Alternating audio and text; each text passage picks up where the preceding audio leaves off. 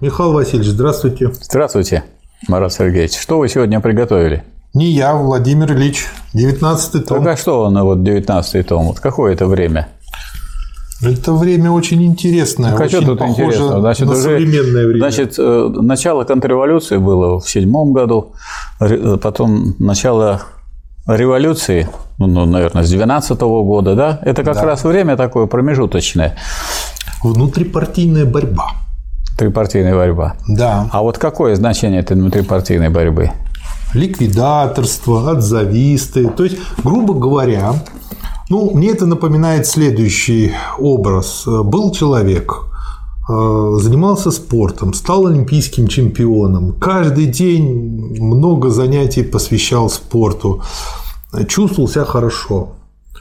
После того, как стал чемпионом, расслабился, начал много отдыхать, и у него пошли болячки.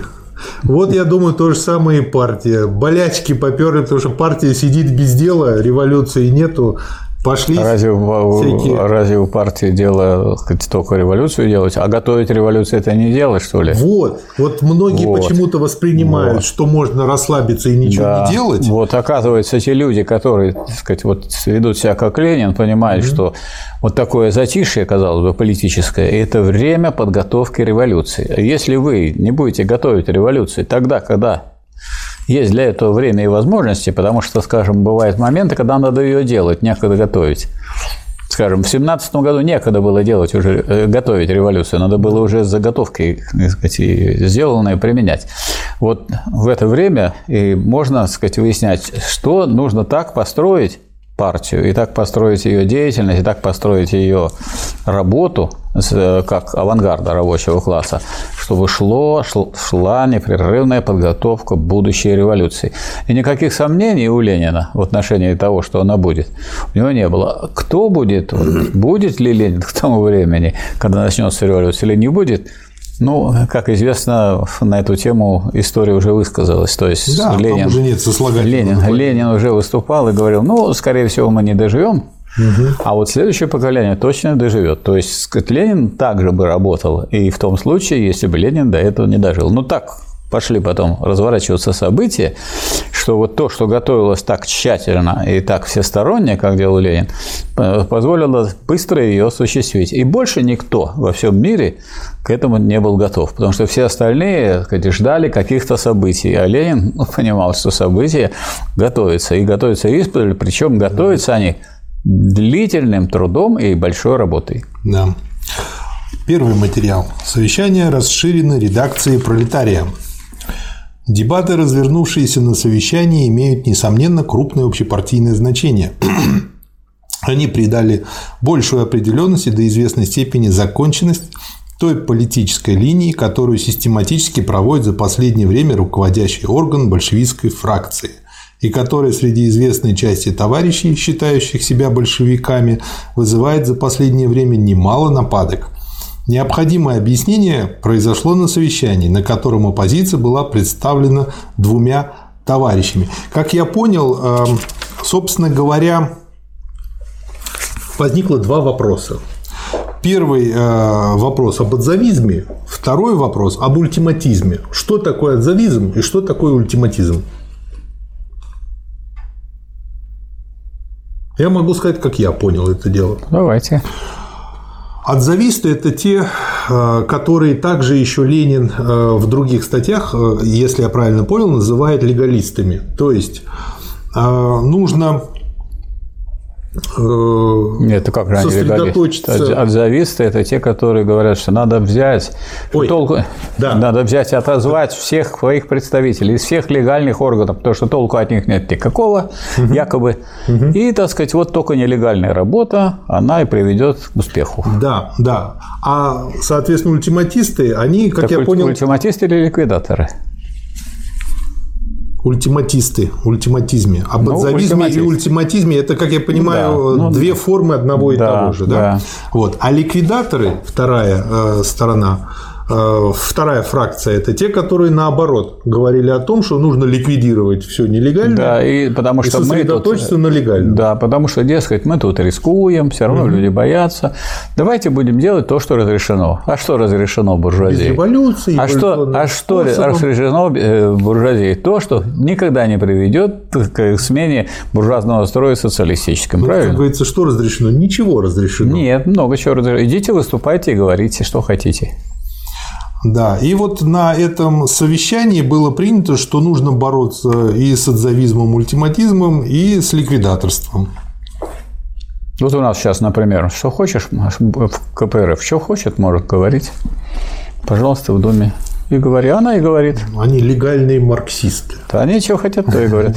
А у нас и вообще любые сейчас граждане иногда говорят, вот какой ужасный режим. А что тут ужасного? Все, что хотите, можете говорить. Если критерием является, что я могу сказать, да говорите, что хотите. Да. Никого это не волнует. А есть целый класс, который в это время эксплуатирует рабочий класс и набивает все карманы. А вы можете говорить по этому поводу, да. что хотите. В этом материале он объясняет, чем, в общем-то, плох ультиматизм, чем плохо завизм и чем плохое ликвидаторство, потому что и то, и то очень однобокий взгляд на ту работу, что ведется, очень категоричный. Можно сказать, что это две крайности? Можно. Угу. Можно сказать, что они берут, э, вместо того, чтобы рассматривать деятельность партии как цельное явление, это даже можно рассматривать как две правильности вроде. Да. Дескать, и это вроде тут какая-то тут правильная есть известная позиция, и это.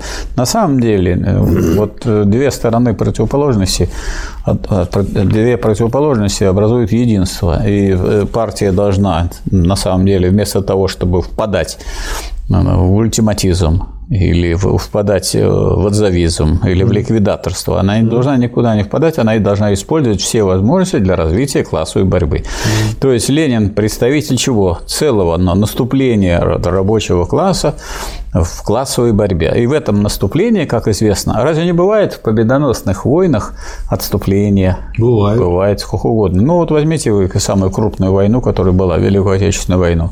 Как долго значит, э, нам приходилось отступать, и это неизбежно. Но, с другой стороны, мы в общем-то, как-то повторили то, что было в свое время, когда пришел Наполеон. Это тоже была, так сказать, такая отечественная война.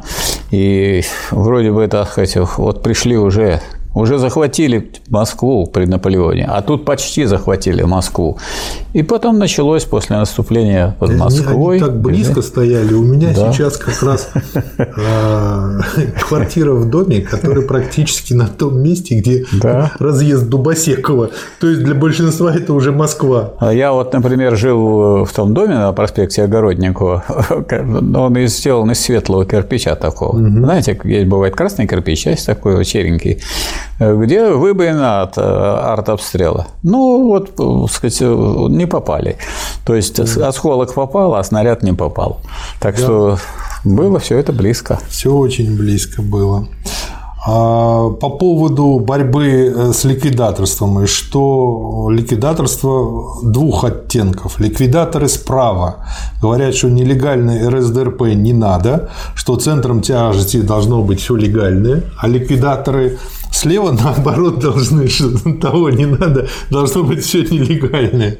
То есть, э, как бы, а как вообще можно, если человек настроен вот так категорически, как можно ему, если он искренен, все-таки раскрыть глаза. Я думаю, что если люди вот э, людям не дать в какой-то мере объяснить, что вот э, что такое диалектика, что надо брать целое, что если вы берете классовую борьбу, то борьба представляет собой единое целое. Противостояние буржуазии может быть и легальное, и нелегальный. Да. А если у вас заведомо кто-то говорит, что будем противостоять буржуазии только легальным путем, да. ну, значит, а для чего и существует буржуазная демократия, чтобы обеспечивать диктатуру буржуазии. Поэтому, значит, вот те, кто выступает за ликвидаторство, за ликвидацию всякой нелегальной работы, они, естественно, так сказать, э, сторонники и сочувствующие буржуазной диктатуре, поэтому ничего тут не выйдет. И наоборот, вот у нас был хорошие люди такие были во время движения коммунистической инициативы, говорят, что надо действовать вот как не так, как мы открыто выступаем, отстаиваем, доказываем, собираемся на съезды движения коммунистической инициативы. Надо вот по пятеркам, чтобы вот человек знал только пять человек, другой знает только другие пять и так далее. И никто никого не знает. И все такие революционеры и ничего не делают. И получается так, как, э, отвечал Дзержинский на вопрос о том, как надо конспирировать. Надо ничего не делать, ничего не делать, и тогда никто не узнает, что ты революционер. Вот эти Золотая сам... мысль, Золотая. поэтому человека поэтому... чистая совесть. Да, поэтому вот эти люди, которые, так сказать, вроде бы они выступают, что, дескать, вот давайте все мы это будем только нелегально действовать. На самом деле они будут там бездействовать, потому что если они это а. ни в чем не проявляется, это они будет будут нелегально бездействовать. И более того, что да. они будут бездействовать, и это будет неизвестно даже руководству партии и другим членам партии, потому что как вы узнаете, он действует или не действует. Как бы у нас вся, вся она там в глубине партии, она работает, о чем состоит работа? Она состоит в чем? В том, что они все боятся, что, так сказать, как-то надо скрытно все делать. Белые люди, да. всего боятся. Да.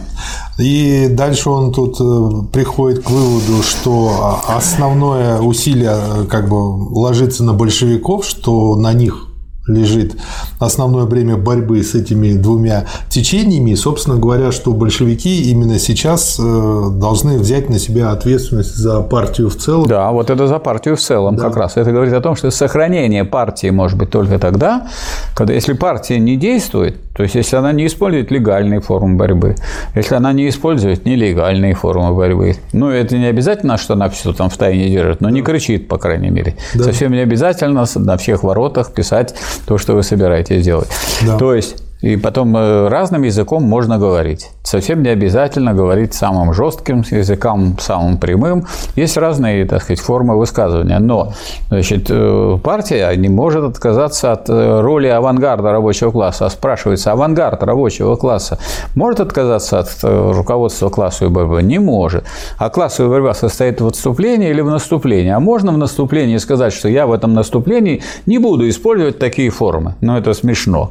Потому что наступление такая тяжелая вещь, да. собственно, отступление, наверное, еще более тяжелое, организованное отступление, что если вы не используете все формы, вы будете разбиты. А если у вас задача разбить партию, то есть а, ликвидировать авангард рабочего класса, будет рабочий класс разбит. А если рабочий класс будет разбит, то, следовательно, ни о какой революции, ни о каком э, движении вперед и речи не может быть. Поэтому это, казалось бы, такие внутрипартийные вопросы, но это не внутрипартийные вопросы, это вопросы о том, как будет развиваться классовая борьба в России рабочего класса. Угу. И вот эти, так сказать, как бы история дала возможность партии в этом разобраться.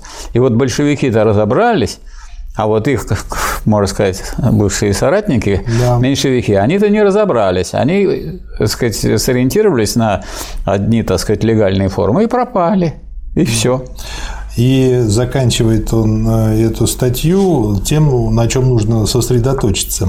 Самое усиленное внимание должно быть обращено на те рабочие группы, которые формируются в промышленных центрах, и в руки которых должно переходить и постепенно переходит общее руководство партийной работы. Да. То есть, а по вот, сути дела, та же задача, что и сейчас стоит. Да, а в той же работе, вот, скажем, вот мы только говорим легальный, как будто вопрос в том, Громко я скажу или тихо я скажу? Угу. Широко я, так сказать, э, эту задачу поставлю? Или, так сказать, на ушко буду передавать? Ну, вот, например, что такое организация советов? Советы – это же легальные органы. Да. Легальные. Вы что, без создания советов хотите создать революцию? В пятом году советы уже были.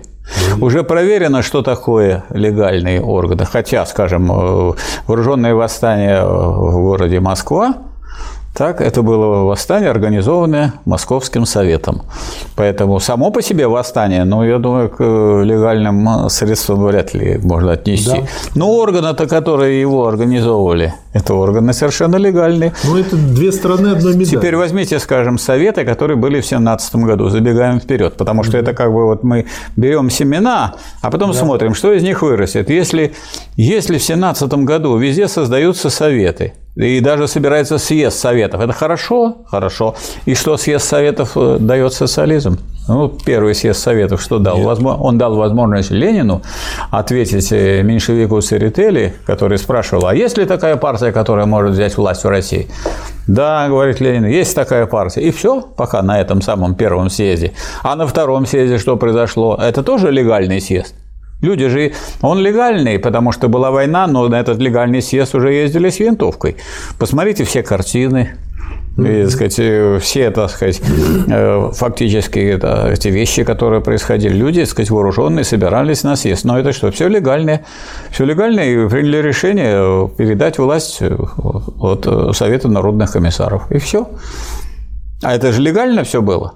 А с этим стали сражаться. Ну, тогда, раз они сражаются, значит, тогда ну, те, кто сражается, для начала посадили в Петропавловскую крепость. Кого? Правительство. А потом, а потом э, Ленин с каждым разговаривал и говорил, вот дайте честное слово, что вы не будете выступать против советского правительства, советского, не правительства какого-то там, а именно советского, которое легальная такая форма, и мы вас выпускаем. И все дали и всех выпустили. И, между прочим, вот если вы возьмете и будете изучать историю тех, кто был во временном правительстве, они верой и правдой, основная масса служили э, советской власти. Да. Вот такова интересная история. А в другой э, статье здесь много дальше материалов, э, связанных с резолюциями. А вот, и я себе... Э, с резолюциями чего? Совещание расширенной да. редакции пролетария. И вот этих резолюций штук 10-12. В одной из них я себе просто пометил как такое своеобразное определение. Что такое фракция? Это союз единомышленников внутри партии. В Думе партия есть союз единомышленников внутри Думы. То есть такая очень хорошая логическая памятка и матрешка. Следующая статья специально посвящена ликвидаторству. Ликвидация ликвидаторства. В настоящей статье мы намерены остановиться на оценке значения этого совещания и происшедшего на нем откола небольшой части большевиков с точки зрения как нашей фракции, так и всей РСДРП в целом. И здесь он, собственно говоря, э, как бы останавливается на том, что такое ликвидаторство. А ликвидаторство в тесном смысле слова – ликвидаторство меньшевиков состоит идейно в отрицании революционной классовой борьбы социалистического пролетариата вообще и, в частности, в отрицании гегемонии пролетариата в нашей буржуазно-демократической революции. А дальше он тут приводит как раз э, тех, кто, в общем, так утверждает, Череванин, Потресов и другие. Что самое интересное, я сейчас купил книжку Вячеслава Никонова, которая называется «Ленин». И он там цитирует Потресова как э, соратника Ленина. То есть э, а он соратник Никонова, оказывается. А он соратник Никонова, такой скрытый, вот, а совсем не Ленина. Ну, вот. Или Никонов соратник Потресова. Потресова. то, есть, то есть он да. сегодня издает и пропагандирует под видом ленинизма э, Меньшевизм. Меньшевизм. Меньшевизм, вот ликвидаторство. Там а и так вот, если не знаешь этого, и не узнаешь. Да. Организационно ликвидаторство есть отрицание необходимости легальной социал-демократической партии и связанное с этим отречение от РСДРП. Выход из нее – борьба против нее на страницах легальной печати, в легальных рабочих организациях, профессиональных союзах, кооперативах, на съездах, где участвуют рабочие депутаты и так далее. То есть получается, ну, есть такая фраза, начали за здравие, закончили за упокой. Вот э, как бы именно вот из этой области. Вот еще обратите внимание, речь идет о расширенном заседании э, редакции газеты «Пролетарий». Угу. То есть есть газета, которая, так сказать, издается достаточно да. широко, и которую, да. как говорится, ну, к ней привыкает правящий класс к газете. Легально она раздается или нелегально, ну, так сказать, какие-то меры э, все равно принимаются в зависимости от того, какие там вещи публикуются. Но это, так сказать, такой способ э, получить привлечение на свою сторону широких масс ну, прежде всего, рабочих и других трудящихся, которые поддерживают революционную борьбу.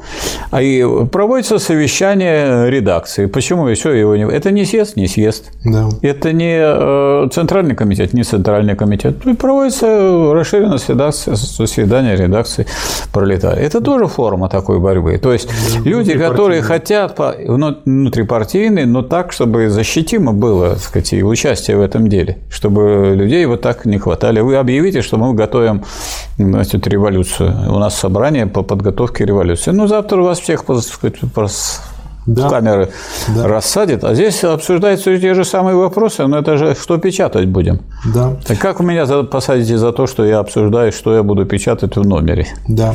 И вот тут он указывает о том, чтобы ну, не получилось, как в том анекдоте, что так боролись за мир, что камня на камне не осталось, да. что нужно отличать э, ликвидаторов и партийных меньшевиков.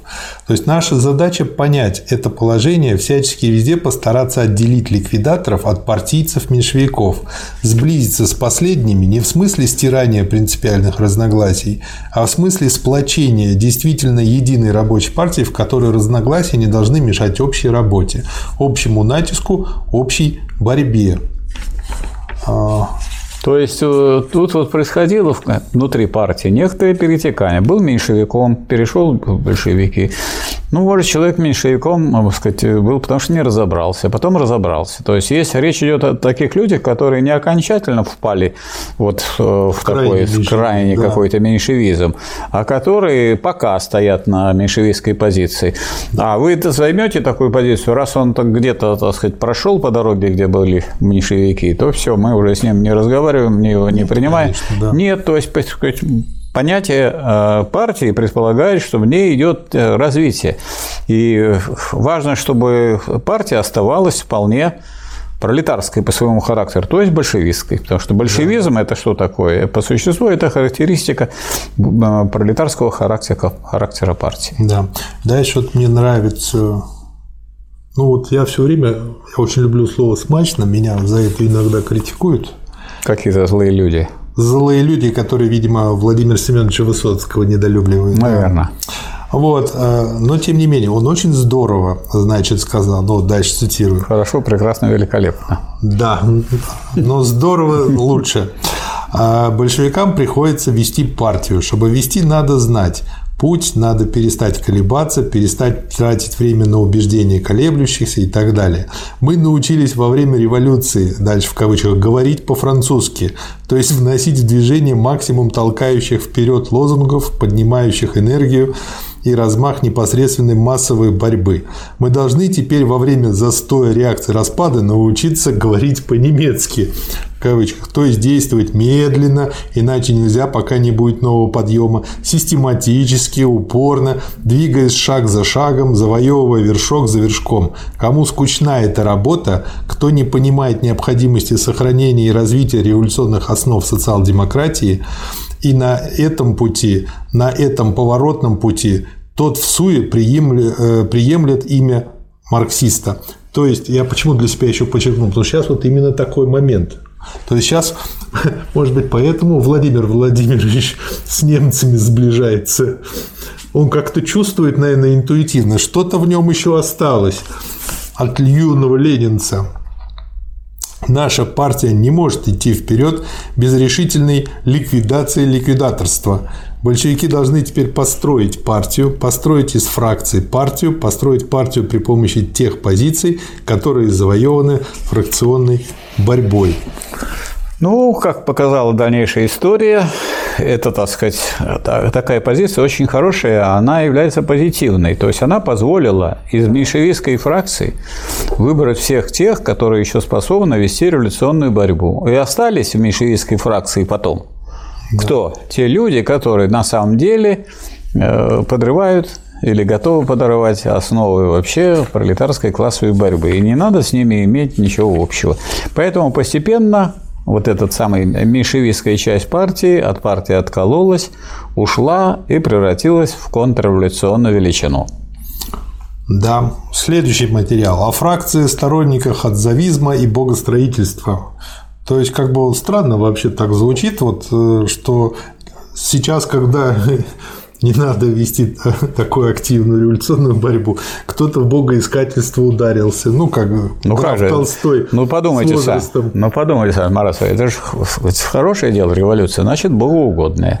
А это серьезное дело, очень серьезное. Значит, без Божьей помощи тут не обойдешься. Отсюда и богостроительство. Надо вот, чтобы, так сказать, вот нам Бог помог. А почему вот надо, чтобы вам Бог помог? Значит, это неверие в, э, в, в силы главной революционной величины силы рабочего класса. То есть тот, кто не верит в рабочий класс, начинает придумывать себе Бога, потому что он не видит, как поднять этот рабочий класс, да. как его организовать, как наладить деятельность партии, какова здесь роль газеты, какова здесь роль организации, дисциплины, пропаганды, учебы и так далее. Но кому нужен Бог? Ну, тому, кому, кто без Божьей помощи сделать ничего не может. Тогда он взывает к Божьей помощи, причем, если бы это было просто образом, нет, не образом. Вот тоже Луначарский же занялся да. богостроительством. А Потом знаете, был хороший министр советский. Я даже могу сказать, почему. Министр культуры. Вот, ключевое слово культура. Все, что связано с культурой, это образы различные. Да, конечно. А образное мышление – это все-таки еще не диалектическое, не понятийное мышление. И я думаю, вот это да. ему не дало в полной мере освоить да. это все. Видимо, видимо, он не понимал, что есть три формы постижения мира. Постижение религиозное. Это фантастическое постижение. Мы наши внутренние земные дела представляем как дела да. на, на небесах. И это постижение в образах. И, наконец, постижение в понятиях. Кто не может постигать в понятиях, пусть хотя бы в образах постигать. Да. Значит, цитата. «Отзависты и их устраненные, устраненные в кавычках подголоски слыхали и заучили, что большевизм считает непосредственную борьбу масс – вовлекающую в движение даже войска, то есть наиболее заскорузлую часть населения, наименее подвижную, наиболее защищенную от пропаганды и так далее, и превращающую боевые выступления в действительное начало восстания формой движения высшей, а парламентскую деятельность без непосредственного движения масс формой движения низшей. Отзовистые их отголоски, вроде Максимова, это слыхали и заучили, но не поняли и потому оскандалились. То есть, опять же, пример того, что если человек не вполне разобрался в вопросе, он может это механистически воспринимать, повторять. Или-или. Он решает да. вопрос так. Или-или. Вместо да. того, чтобы сказать «и», «и», потому что, ну, представьте себе, Соединить сейчас вот есть может. телевидение, радио, интернет. Ну, как вы себе представляете деятельность партии, как ей достучаться до народа, до трудящихся, не используя парламентских форм, если они есть, если можно туда провести депутатов. Депутаты могут открыто открыто, без риска того, что их посадят, да. без риска того, что их отправят в Сибирь, да. значит, ну, без большого риска.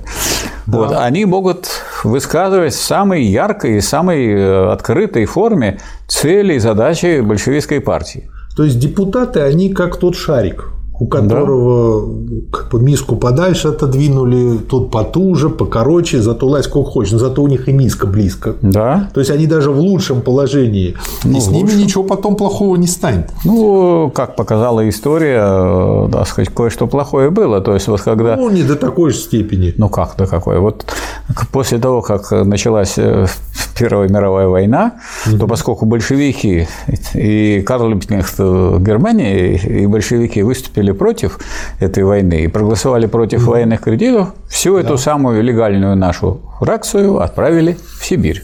На свежий воздух. Если вы хотите сказать, что на свежем воздухе нужно проветриться, да, хорошо. Никто из них никуда не пропал. Они там значит, немножко вот видите, значит, побыли. Ничего плохого не произошло. Ничего плохого. После революции они были активными. Ну, помните, вот Бадаевские склады в честь Бадаева называют, или вот есть э, Патром парк Бадаева был и так далее. А это э, люди, которые Муранов, Шагов, Нагин, Бадаев. Это все те люди, которые активно участвовали в революции и в советском строительстве. То есть они вооружились для того, чтобы после установления советской власти развернуть, так сказать, эту работу, и у них уже опыт был в том числе связанные с тем, что во всякой работе есть целеполагание, то есть есть пропаганда, есть агитация. И э, тренировка в этой самой Думе, когда вы в Думе излагаете не буржуазные идеи, а пролетарские, очень даже полезна. Да, и вот очень актуально как бы то, да. что вот можно прямо на сегодняшний день перенести. А мы сегодня это и как раз и записываем. Да. Зарубите-ка себе на носу, о несправедливо устраненные, когда имеются на лицо действительно условия острой и усиливающейся реакции, когда механическая сила этой реакции действительно разрывает связь с массами, затрудняет достаточно широкую работу и ослабляет партию, именно тогда специфической задачей партии становится овладение парламентским оружием борьбы. Выдвигается на очередь задача подготовки сознания масс. То есть, а другие прямо... говорят, а давайте выбросим это орудие и вообще будем заснем, будем сидеть в подполье. Ну зато что-то будем и думать такое. Будем что-то думать, а действовать не будем. А пропаганду же нужно вести постоянно, а революционную армию нужно готовить все время, не только в хорошие времена, но и в плохие. Да. А он тут разбирает варианты, когда оппоненты приводят пример Германии. Он говорит, что это не совсем адекватный пример, потому что тогда была совсем другая ситуация, не такая, как сейчас. И э, в Германии тогда как раз-таки борьба шла по нарастающей, и партия была сильное, движение было активное, поэтому можно было пренебречь парламентской работой. А сейчас, когда у нас наоборот на спаде и партия слаба, парламентскую работу нужно наоборот развивать подробно это дело. То есть другое дело, что парламентская работа должна быть работой партийной. То есть, то есть, чтобы не партия подчинялась парламентской фракции, а парламентская фракция подчинялась бы партии. И вот да. на этом, конечно, надо стоять твердо. Да. Потому что как только ну, люди, которые сидят, так сказать, в парламенте и защищены хорошо, они начинают делать то, что не в интересах рабочего класса, а буржуазии, надо с ними безжалостно расставаться. Да. Дальше он тут говорит о вот этой фракции отзавистов, о том, что они решили организовать свою школу на Капри. Вообще, как бы хорошая мысль, я бы тоже на Капри организовал школу какой-нибудь. На эту тему Ленин пишет, что не то дурно, что в партии возник новый фракционный центр. Мы отнюдь не принадлежим к людям, которые не прочь составить себе политический капиталец на дешевенько популярных криках против фракционности. Напротив, это хорошо, что получил возможность особого выражения в партии особый оттенок, раз таковой имеется. Дурно то, что партия вводится в обман, и вводится в обман и рабочие, и сочувствующие, само собой разумеется, всякой школе, как всякому просветительному предприятию. То есть а, люди, отколовшиеся, создали эту школу и не посвящая рабочих в то, что эта школа, в общем-то, отражает точку зрения вот этого осколка, не, ну если рабочие, начали созывать ну, если под флагом партии. Если у рабочих в царской России есть денежки и возможности доехать до Капри и уйти на время от работы, да. с работы, поскольку у них, видимо, запасы там есть достаточное да. количество рублей, то, пожалуйста, она не закрытая. То есть, на самом деле, это на самом деле школа, это такая форма организации э, фракции отдельно отдельной партии. Ну и Ленин их обвиняет в лицемерии и хорошо показывает, почему, собственно говоря, он так считает.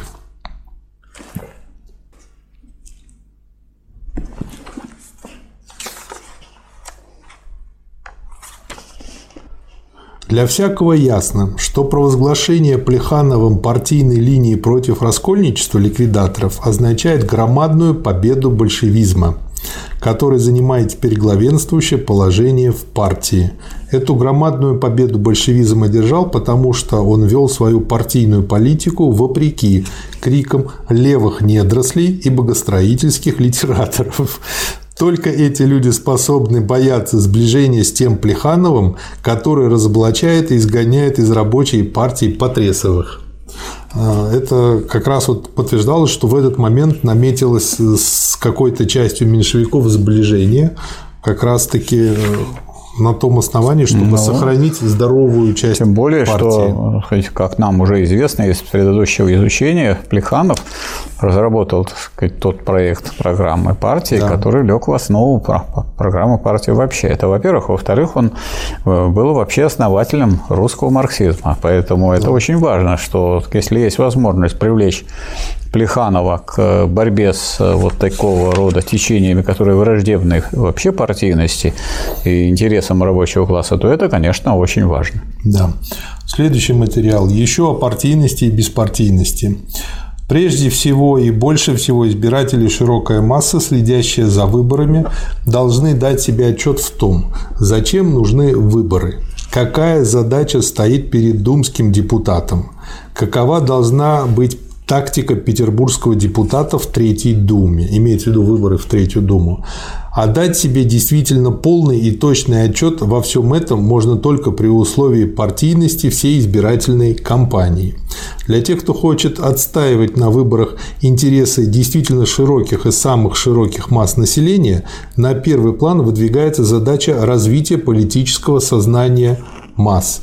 В неразрывной связи с развитием этого сознания яснее определяется группировка масс, соответствующая действительным интересам тех или иных классов населения. Всякая беспартийность всегда означает, что даже при исключительно удачных случаях неясность и неразвитость политического сознания и кандидата, и поддерживающей его группы или поддерживающей его партии, и участвующей в масс его участвующей в его выборах массы. То есть как я понял, он говорит о том, что э, как бы он понимает партийность как осознанность, как э, в том случае, когда в качестве фундамента научный подход, научный социализм. Это во-первых. Во-вторых, что такое вообще ПАД, если это партийность от слова партия, а партия от слова ПАД, часть. Часть, да. Так вы решите, вы с какой части общества вы, угу. так сказать, себя себя э, солидаризируете, э, сказать, олицетворяете свою деятельность. Вот с какой частью общества вы сближаетесь? То есть, если человек не выражает Э, какого-то крупного течения, да. какой-то массы людей, их интересов, то он э, выразитель только своих собственных интересов. Тогда он, э, значит, идет за корму, как кормушки да. в эту самую да. думу. А партийность означает, что люди должны сказать, вот эти вот за буржуазию будут выступать, эти будут за мелкую буржуазию, эти будут выступать за рабочий класс. Вот и вся партийность, ничего тут другого и третьего нет. Всего да. три класса есть. Да. Ну, это еще время такое, когда еще оставались феодалы. Поэтому, значит, ну вот те, кто за буржуазию, те противники феодализма. Но могут быть и прямо носители феодальных взглядов. То есть, на самом деле, четыре, может быть, партии. Феодальная партия какая-то. Ну, почему? Может, еще и рабовладельцы тоже какие-то Нет таких есть. уже. Нету таких вот феодалы еще были. Еще какая власть была в 2010 году? Феодальная. То есть э, были сторонники этой самой царской феодальной власти, это, феода, это феодальная партия, сторонники э, буржуазной революции и власти буржуазии, которые вообще за то, чтобы феодалов прогнать, ну и самим усесться, это буржуазная, да. мелкая буржуазия, которая, так сказать, все мечется туда примкнуть, сюда да. примкнуть, но да. которая, между прочим, если взять самые большие массы мелкой буржуазии, это крестьяне в России. Поэтому в России мелкобуржуазность была, в общем, довольно революционной частью. Почему? Потому что они за то ликвидацию помещичьего землевладения и за, так сказать, то, чтобы земля была общей в этом смысле. Поэтому э, вот еще одна. И, наконец, партия рабочего класса. То есть четыре части. ПАД, часть, четыре части, на которые разбиваются все кандидаты. А которые говорят, что они ни в какой части не участвуют, это пустые люди, которые представляют сами себя. А люди в политике, представляющие сами, сами себя, это люди, которые здесь э, делают какой-то гешефт. Это самые гнусные люди, которые могут быть. Можно уважать того, кто защищает интересы феодалов. Вот они стоят за это, выражают, борются. Ну, то есть это целостный разные да. соперники, да? А это соперники. Да? Вот буржуазные, вот мелкобуржуазные, они колеблются, значит, можно частично их привлечь. С ними можно вступать в определенные да. союзы. С буржуазией столько можно вступать в союзы? Можно. По какому вопросу? По вопросу борьбы с феодалами и так далее. То есть, вот э, идея партийности означает, что когда вы берете классовую борьбу, вы разбираете вообще все устройство общества, устройство всей этой борьбы. А если вы от этого уходите, от сведения деятельности отдельных личностей к интересам масс и, и классов, значит, вы уже занимаетесь не политикой, а значит, политиканством. Вот политиканы эти, которые крутятся в Думе, крутятся в парламенте, занимаются да? своими делами, тем более, что, ну вот сейчас мы наблюдаем, там, получает человек 400 тысяч рублей. Потом он да. будет иметь 75% от дохода, если он 10 лет просидит в Думе в, в качестве пенсии. Поэтому понятно, чем он там занимается. 300 тысяч рублей. Вот и все. Да. да. И в подтверждение того, что вы сказали, значит, цитата из Ленина. Для всех беспорядочных партий, преследующих на выборах задачей удовлетворения интересов тех или иных небольших групп имущего населения, развитие сознания масс всегда отходит на второй план. Естественно. А ясность классовой группировки масс почти всегда представляется нежелательной и опасной. Для тех, кто не хочет встать на защиту буржуазных партий, ясность политического сознания и ясность классовой группировки выше всего. Это не исключает, конечно, при известных особого рода условиях временных совместных действий разного рода партий, но это, безусловно, исключает всякую беспартийность и всякое ослабление или затушевывание партийности. То есть, вот на что я хочу обратить внимание, то, что вот уже там, к 80-м годам, 70-м выродилось хорошо, под партийностью еще часто понимали то, что вот там, ну, не выносить ссоры из избы, то есть вот не об этом Ленин говорит. Естественно. Нет, не об этом. Да. Ленин говорил еще в других местах и не раз повторял, что беспартийность есть идея буржуазная. То есть буржуазной, буржуазии выгодно, дескать, вы не надо создавать никаких особенных своих партий, мы думаем о вас. А, а как вы думаете, а как вас обобрать? Вот мы об этом и думаем. Все время думаем, как вас обобрать. И вот сегодня у нас э, при нашей буржуазии за один час создается э, э, то, что выплачивает рабочим в качестве зарплаты, а еще 7 часов люди работают для того, чтобы создать прибавочную стоимость капиталиста. Вот и вся эта беспартийность. Да, да. И получается, вот это, конечно, не рабовладение, это все равно лучше, чем рабовладение. Но получается, что основная масса населения занимается работой на богатейших над да. тем, что они разбогатели еще, а вовсе не на то, чтобы э, социальное неравенство сократилось. Следующий хороший материал – беседа с петербургскими большевиками. А, четыре. Когда настоящий номер пролетария попадет в Россию, избирательная кампания в Санкт-Петербурге будет уже окончена. Теперь вполне уместно поэтому побеседовать с петербургскими большевиками, а также со всеми русскими социал-демократами о той борьбе с ультиматистами, которая едва не разгорелась до полного раскола в Санкт-Петербурге во время выборов и которая имеет громадное значение для всей социал-демократической рабочей партии. Дальше он описывает четыре этапа этой борьбы и э, заключает, что значение пресловутого ультиматизма в нашей партии освещено теперь на практике с полнейшей ясностью. И все русские социал-демократы должны внимательно вдуматься спорные вопросы. Далее осуждение нашей раскольнической в кавычках линии частью наших единомышленников в Петербурге дает нам желанный повод, чтобы окончательно объясниться со всеми большевиками и по этому важному вопросу. Ну и, собственно говоря, подробно а, разбирает а, здесь все аргументы. Нет, товарищи, обвиняя нас в расколе и в малевании черта, вы доказали нам только еще и еще раз настоятельную необходимость признать Максимова отколовшимся от фракции. Вы доказали только то, что мы безнадежно осрамили бы большевизм и нанесли бы непоправимый удар партийному делу, если бы мы не отмежевались от Максимова накануне выборов в Петербурге. Ну и, собственно говоря, заканчивается этот материал. Сегодня большевики объявляют ультиматистское большинство случайностью в НН. Завтра ультиматисты объявляют большевистское большинство случайностью в ММ. То есть борьба шла и можно было вполне четко просчитать, если мы совершим вот такую ошибку, объявим случайностью, то через какое-то время случайностью объявят нас. И я почему для себя это выделил? Я увидел э, четкий аналог в нынешнем дне, что наша страна имела свою тысячелетнюю государственность и историю государственности, а Ленин, редиска с особенно своим национальным делением заложил бомбу под этой нашей тысячелетней историей. То есть, пожалуйста, вот они теперь социализм объявляют случайностью. И, то есть это не пустые были слова. А Ленин, а, Ленин заложил, а Ленин заложил прочную основу э, в качестве принципа права нации на самоопределение, прочную основу для самого тесного единства. Потому что если я хочу с кем-то заключить самый тесный союз, заключение начинается с того, что надо признать, что я не заставляю вас да. идти в союз, и вы меня не заставляете идти в союз. Да. Я признаю ваше право не входить вы признаете мое право не входить в союз, и только после этого мы можем с вами заключить союз. Кто не понимает этого, тот не понимает самых азов. Да, да. Следующий материал. Позорный провал.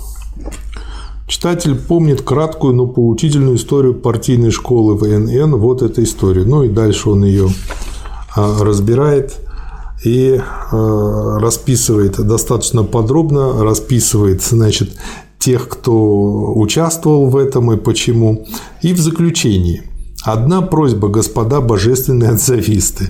Когда вы в своем богоспасаемом царево как шайске закончите, будем надеяться, что вы закончите выработку своей платформы, не прячьте ее от нас, по примеру вашего прошлого образа действий. То есть, эти люди, мало того, что умудрились начать э, раскол, Мало того, что на партийные деньги поначалу на Капри пытались, потом в других местах школу, прикрываясь именем партии, значит, так они еще умудрились все это делать, нигде даже не опубликовав свою платформу. Ну, чтобы их не разоблачили. Да, вы, вы знаете, вот мне это так напоминает всех современных деятелей, они тоже знают, что и как, но только лет через 30 у них что-то такое появляется очень сумбурное, нелогичное и малопонятное, но при этом таким тиражом, что об этом никто никогда не узнает. И за такую стоимость, что мало вообще кто купит. Ну. То ли дело буржуазии. Она широким тиражом свою буржуазную идеологию излагает. А эти делают вид, что они борются да. с буржуазией. А раз они только делают вид, что это им надо, это делание делать очень узким тиражом, только чтобы отчитаться и оправдаться. А дальше в следующем материале о некоторых источниках современного идейного разброда, а, а он это называет по поводу германских рельсов. Я себе подчеркнул следующий абзац. Столыпин делает еще один шаг вперед по прусскому пути. Было бы смешной боязнью горькой правды не видеть этого. Мы должны изложить своеобразный исторический этап на почве этого нового шага. Но не только смешным, а преступным было бы не видеть того, что пока Столыпин только запутал и обострил старое положение, не создав нового. Столыпин ставит ставку на сильных и просит 20 лет мира и покоя для реформирования, читай, ограбления России помещиками. Это вот настолько напоминает э, текущую ситуацию. Пролетариат должен ставить ставку на демократию, не преувеличивая ее сил, не ограничиваясь простым упованием на нее, а неуклонно развивая работу пропаганды, агитации, организации, поднимающую все силы демократии, крестьянские массы в первую голову и больше всего, зовущую их к союзу с передовым классом, к диктатуре пролетариата и крестьянства в целях полной демократической победы и обеспечения самых лучших условий наиболее быстрого и свободного развития капитализма. То есть в прошлых э, томах, которые мы уже рассмотрели, да. Ленин этот вопрос рассматривал, он да. его, так сказать, э, раскрыл. Этот вопрос сводится к тому, что прусский путь – это, значит, попытка превратить, так сказать, это помещичье землевладение в буржуазное землевладение, да. а настоящий путь, который способствует э, развертыванию даже буржуазной революции, состоит в том, чтобы вся земля была национализирована и передана крестьянам да. в пользование. Вот в этом и дело в поддержку ваших слов э, про то, что э, вот отзавизм приводит к тому, что человек ничего не делает. Ленин точно так же в материале об идейном распаде и разброде среди э, российской социал-демократии как раз-таки пишет, описывает эту же ситуацию, к чему приводит отзавизм, и называет это революционным бездельем. Да, совершенно верно. Очень это же революционеры. хорошее выражение, да. Да, ничего не делать, и, не, и так никто не узнает, что ты революционер. Да. И я вот тут для себя а, выделил вот как бы следующую цитату, сейчас скажу почему. Сначала цитата. «Всюду, где господствует дух отзавизма, ярко бросается в глаза то, что нелегальные организации ничего не делают. Один-два пропагандистских кружка, борьба против легальных возможностей – вот и вся работа. По преимуществу она носит дезорганизаторский характер, что вы можете усмотреть из тех обширных материалов, которые я вам послал из Одессы. Ну и дальше это разбирает. И тут э, мне просто в голову пришли две фамилии. Одна вымышленного профессора Преображенского, который критиковал пролетариат называя пивунами и прочее, ссылаясь на Швондера. Хотя, если посмотреть так, то на самом деле Швондер – это единственный положительный персонаж в этом произведении, благодаря которому дом еще как-то жил в такое тяжелое время, который организовывал как-то людей. Вот. Но это вымышленный персонаж. А сейчас есть персонаж реальный, профессор Савельев, а, который похожим же образом. Так вот, на самом-то деле самое смешное, что они почему-то называют большевиками, коммунистами, революционерами тех людей, которыми ни большевиками, ни коммунистами, ни революционерами не являлись. То есть они просто-напросто по Галкину судят о повороте. Ну, опять, классическая проблема человека, который не хочет разобраться в вопросе. Следующее. Вы, наверное, Тема. имеете в виду того Савельева, который... Сергея Вячеславовича, мозговеда. Да, мозговеда, да. который выводит политические выводы из устройства мозга. Да. То есть это вообще грубые, так сказать, грубые совершенно. Он сказать, говорит не научные, что... невежественные учения. Он говорит, что вот у Ленина потому у него такие вот э, идеи были острые там э, для преследования тех, кто был, выступал против пролетариата, потому что так у него устроен мозг. Он говорит о том, вот знаете, э, анекдот про психов советского, mm-hmm. советского времени идет, психов, психов спрашивают, как вам в этой психушке нормально, в общем, комиссия приехала.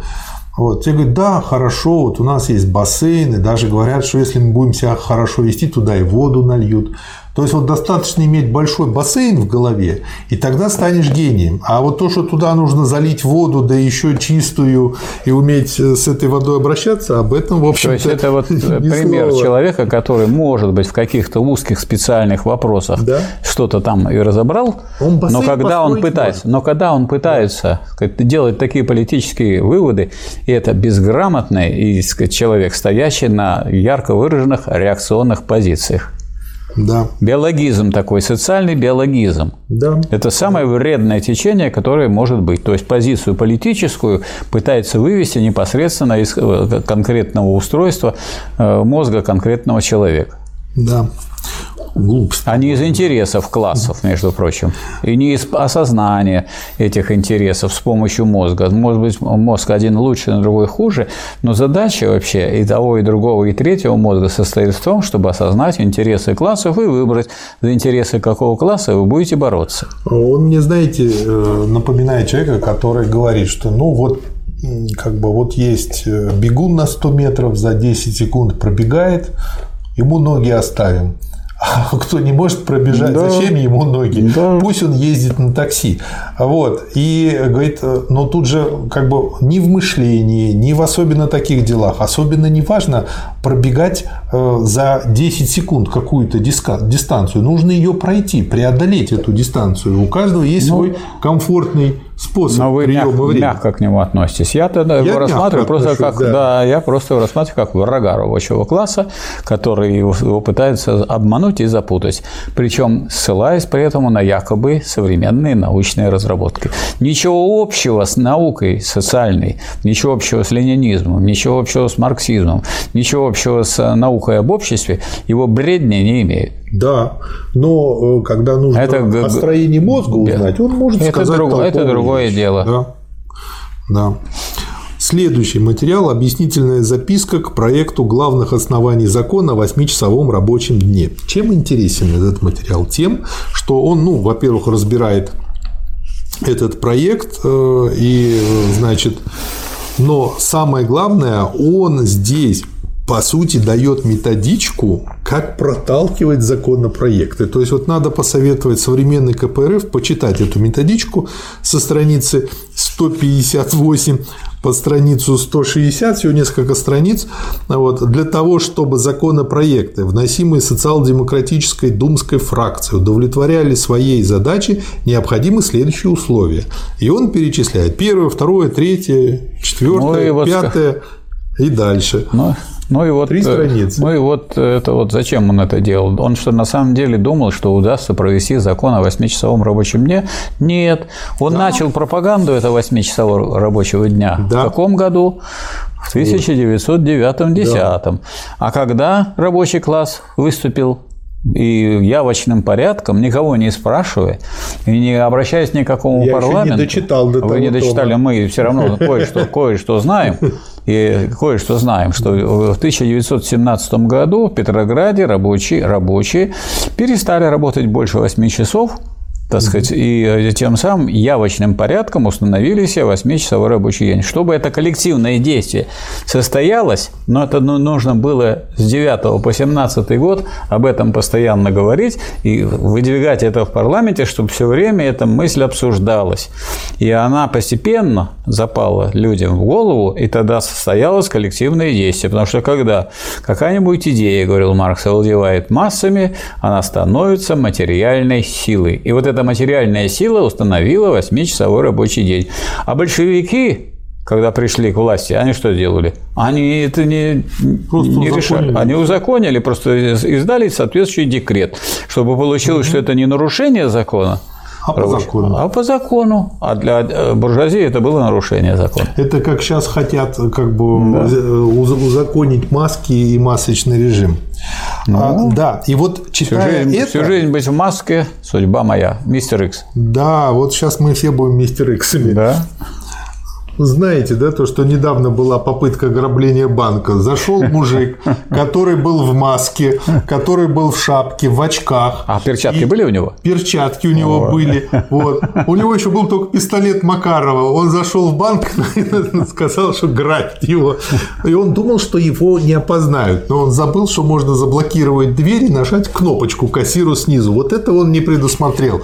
А так, в общем-то, он очень здраво То есть рассуждал. он э, недостаточно был просвещен. Да, но подготовлен. Так вот, э, значит, на что меня натолкнуло э, вот эти вот пара страниц? Э, Я здесь нашел что-то знакомое. А сейчас, читая биографию Ленина, я столкнулся с тем, что, оказывается, он очень с детства любил играть в шахматы. И там даже такая смешная ситуация. Его папа купил э, ему и его старшему брату Дмитрию, значит, книжку «Самоучитель игры в шахматы». Вот. Те быстро научились играть, и через какое-то время он стал обыгрывать отца. И по этой причине, значит, видимо, отец втихаря по ночам тоже начал читать эту книжку, они это заметили. А вы помните, как Маяковский говорил? Мне бильярд, оттачиваю глаз. Шахматы ему, они вождям полезней. Да. И я вот здесь просто заметил, как он просчитывает ситуацию. Ну, например, в- четвертый пункт вот этой условно Важно, чтобы он просчитывал, но не сделал просчет. Да, да. Чтобы не просчитаться, надо просчитывать.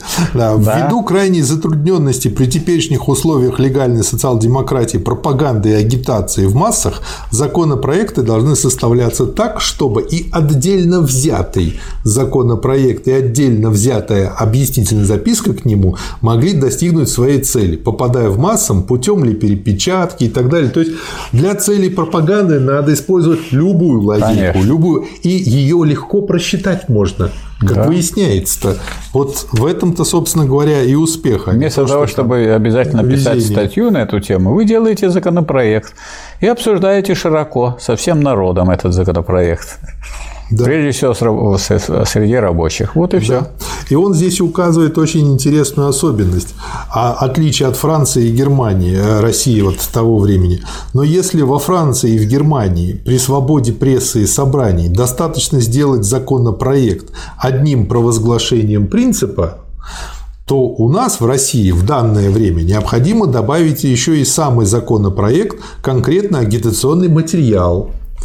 То есть у нас в этом плане гораздо более сложная была ситуация. У нас шире получается пропаганда. Да. Вот у нас более сложно. А кто раньше сделал революцию? Ну, кто решил сложные задачи? Тот, тот раньше и делает. Да. Там вообще революция сложная задача. Поэтому, если люди настроены на решение легких задач, они революцию совершить не смогут. Да. И дальше он тут разбирает э, как бы этот законопроект о 8-часовом рабочем дне и дает свои комментарии. Следующий материал о вехах. Это известный сборник «Вехи», составленный влиятельнейшими конституционными демократическими публицистами, выдержавшие в короткое время несколько изданий То и так далее и тому подобное. Да. говоря короче. Вот. Вехи, написанные господами Бердяевым, Булгаковым, Гершинзоном, Кистяковским, Струве, Франком и Изгоевым. В общем, Ну, как бы тех, кого сейчас идеальная снова подборка. сейчас поднимает, так сказать, наши Да. буржуазии и ее идеологи. Энциклопедия либерального ренегатства. Четко и отлично. Охватывает три основные темы. А Первое. что такое ренегатство? Может быть, еще не все. Отступничество. Да, отступничество, отступить и пойти назад. Да. Отступничество от марксизма, ренегатство. Да. Первая тема. Борьба с идейными основами всего миросозерцания русской и международной демократии. Второе.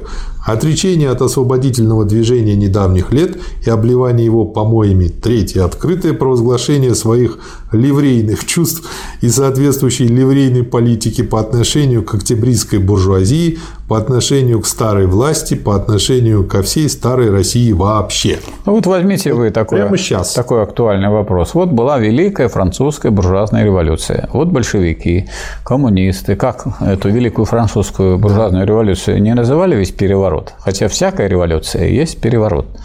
Только это такой переворот, который у власти ставит вместо реакционного класса прогрессивный. Посмотрите, как отмечают у нас вот наши либералы нынешние, буржуазные, Великую Октябрьскую социалистическую революцию. Они слово «революция» не выговаривают. Да. Они обязательно скажут «переворот». А переворот ведь может быть как в одну сторону, так и в другую. Да. А контрреволюция – это тоже переворот, только это в прямо противоположную сторону. Поэтому эти люди и безграмотные одновременно, и реакционеры. Да. В каком смысле для нас есть плюс, что они неграмотные? Ну, даже плюс в том, что они контрреволюционеры, потому что они показывают себя. Потому что для того, чтобы люди выбрали свою позицию, они должны увидеть, что вот эти люди, которые говорят о либеральных всяких ценностях, э, ведут такие салонные разговоры, что на самом деле это и самый, что ни на есть, ярый реакционер. Да. Дальше он показывает, что вехи неустанно громят атеизм интеллигенции и стремятся со всей решительностью и во всей полноте восстановить религиозное миросозерцание, как они громят там Чернышевского, Белинского, Добролюбова и так далее. Но на что он обращает внимание? Что читатель уже может видеть отсюда, что не на интеллигенцию, интеллигенция в кавычках взята, нападают вехи, это только искусственный, запутывающий дело способ выражения. Нападение ведется по всей линии против демократии, против демократического миросозерцания. А так как идейным вождям партии, которые рекламируют себя как конституционно-демократическая, кадеты, неудобно назвать вещи их настоящими именами, то они позаимствовали терминологию у московских ведомостей. Они отрекаются не от демократии, какая недостойная клевета, а только от интеллигенщины. Вот давайте вспомним, кто впервые и где отделил школу от церкви, а церковь от государства. Это было Французы. сделано французской. 1871 год. Но если вот буржуазия сама себя уважает как класс, как же она отрекается от самой своей сказать, основы, от, от буржуазной революции? Она ее идеалы предает. Это и есть ренегаты буржуазные. То есть они отрекаются от тех прогрессивных Да. изменений, которые внесла буржуазная революция. Эти люди, которые отрекаются от э, прогрессивных изменений самой буржуазии, они ренегаты не только по отношению к трудящимся, к рабочему классу, они ренегаты по отношению к буржуазии вообще. То есть они ярые реакционеры. Да. И, э, собственно говоря, дальше я вот еще себе подчеркнул э, цитату. Это вот опять же про мировоззрение Савельевых и Преображенских. Для либерала, а они оба явные либералы, ну и тот персонаж, и это реальный человек, стирается различие между народничеством и марксизмом. Это, и он тут показывает, что это не случайно, а неизбежно. То есть получается, что как бы, ну, Ну, если из марксизма его живую душу вынуть, то как раз и будет Да. народничество. То Да. есть народничество это что такое? Это буржуазный демократизм, Да. больше ничего. Оно не фортель литератора, прекрасно знающего эти различия, а за- закономерное выражение современной сущности либерализма. Ибо в данное время либеральной буржуазии в России страшно и ненавистно не только социалистическое движение рабочего класса в России, сколько демократическое движение рабочих и крестьян, то есть страшно и ненавистно то, что есть общего у народничества и марксизма, их защита демократии путем обращения к массам. То есть э, получается, вот то, что с нас, на нас льется со всех экранов, это они просто так совершенно искренне воспринимают марксизм что для них это одно и то же народничество и марксизм. И они ну, э, ругают именно за народничество марксизм. По большому счету. Причем делают это абсолютно неосознанно. Ну, события нашей истории ушли так далеко, что уже понятие народничества, так сказать, уже совсем другое. У нас, помните, за народное государство стали выступать противники диктатуры пролетариата и изменники дела социализма, такие как Хрущев, такие как э, э, Суслов и прочие. Да. И дальше до чего, значит, договорились кадеты? Эгоизм Самоутверждение – великая сила, читаем мы в вехах. Именно она делает западную буржуазию могучим, бессознательным орудием Божьего дела на земле. Это ничто иное, как приправленный лампадным маслом пересказ знаменитого «Обогащайтесь» или нашего российского «Мы ставим ставку на сильных». Российские граждане должны... А вот все время называют элитой. Вот это обычный вопрос и слово употребления. Да. А что такое элита? Элита – это самые лучшие.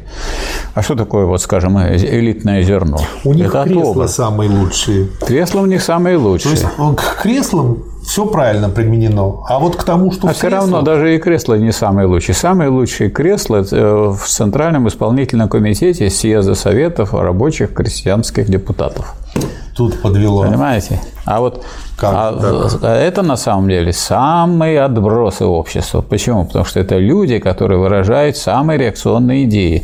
А где элита? А элита на фабриках и заводах. Это лучшие люди. Правда? Это самая революционная сила. То есть сегодня элита. Я не понимаю, почему. Но то, что эти себя называют элитой, которые ограбили народ, это те, которые освобождены от ответственности по нереабилитирующим основаниям, поскольку сказать, амнистии подвержены те, да. которые да. ограбили народ, нахапали себе деньги, захватили фабрики и заводы, которые они устроили. Разве можно этих людей называть элитой? Как у вас поворачивается язык? Ну, у них поворачивается, потому что каждый преступник называет себя успешным. Да, он успешный. Я думаю, это просто хорошо объяснить можно психологией.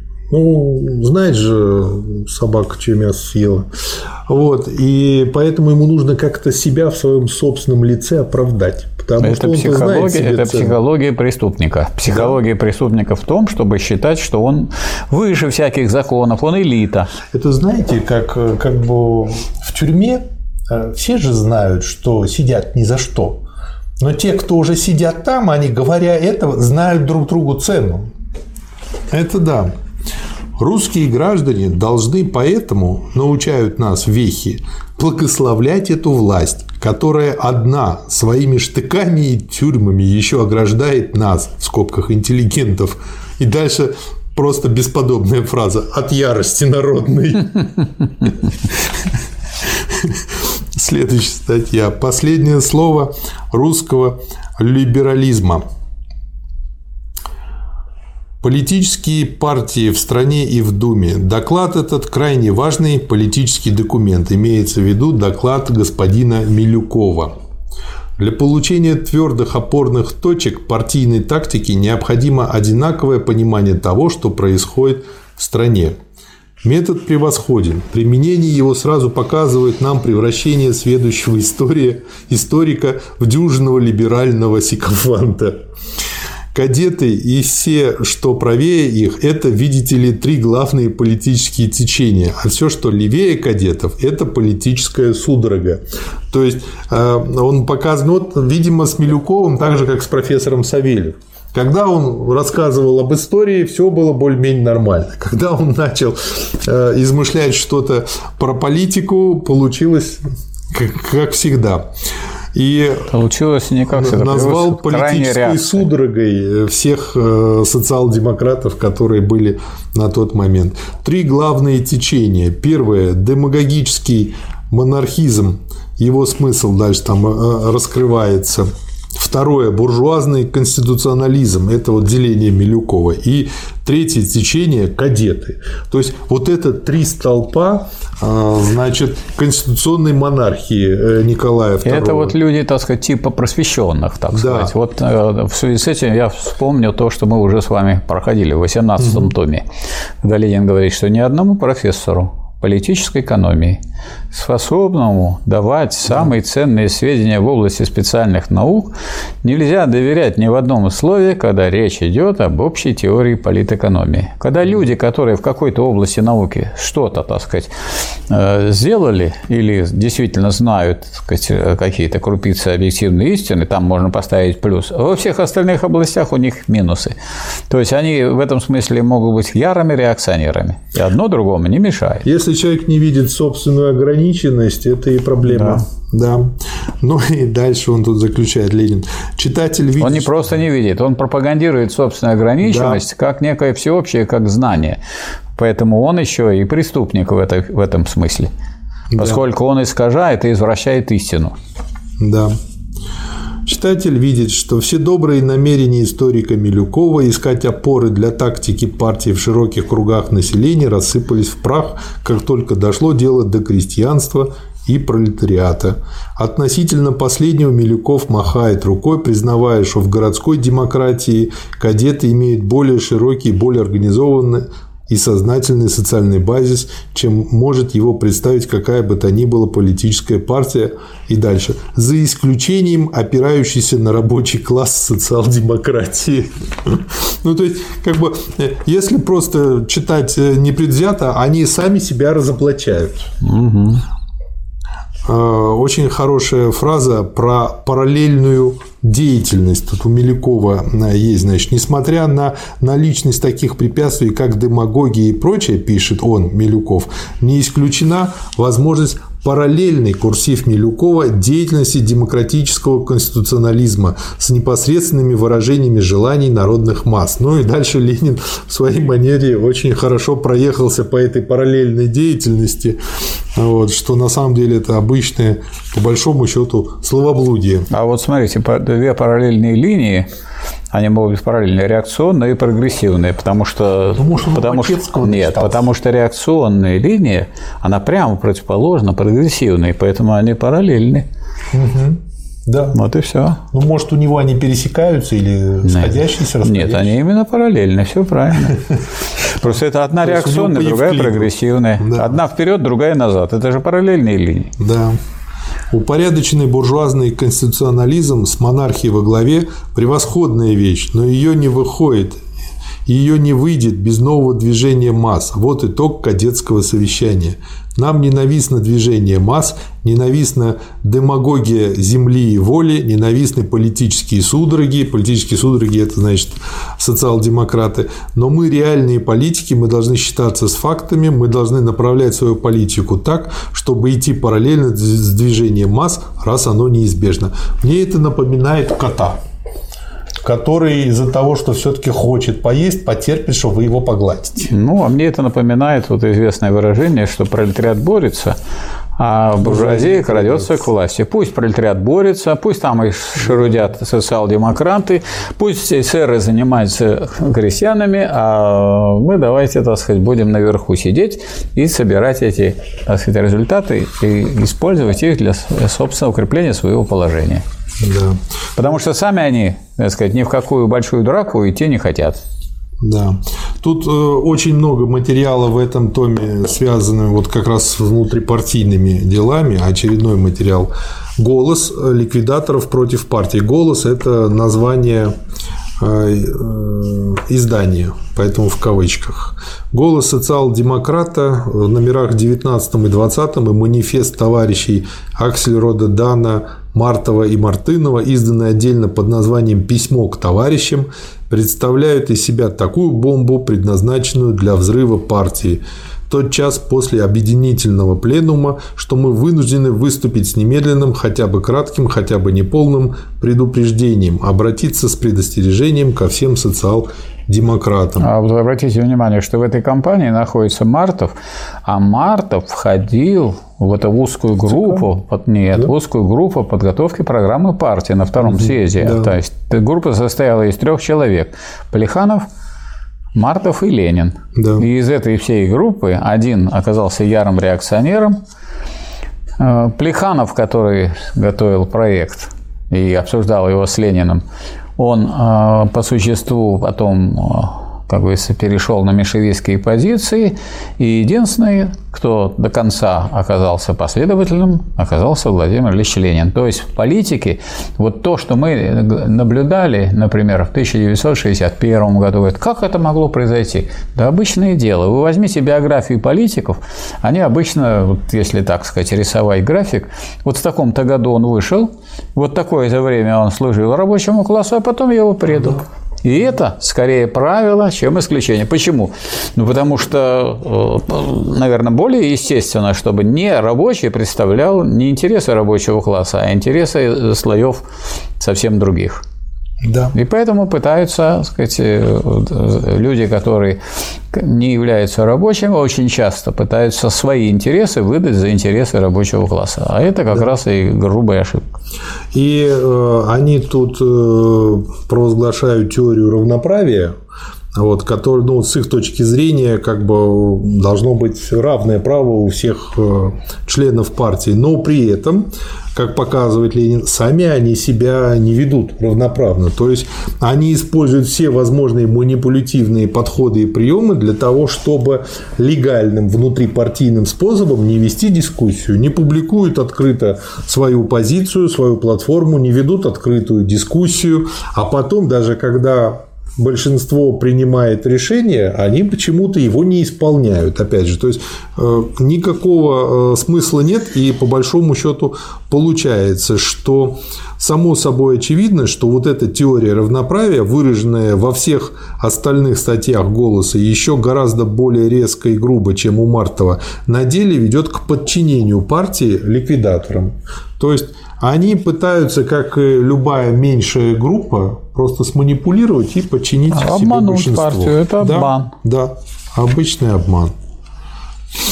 Дальше он много цитирует. Или необычный, сложный обман такой, да. ухищренный. Да, показывает, как они тут, значит, обманывают с кооптацией, в общем, со всеми процедурами включения, голосования, просто саботируют, э, ничего не делают. В общем, очень интересно много этих пунктов и моментов. Ну и когда он это подробно, значит, разбирает и показывает, в конце статьи он пишет «Заговор против партии раскрыт. Все, кому дорого существование РСДРП, встаньте на защиту партии».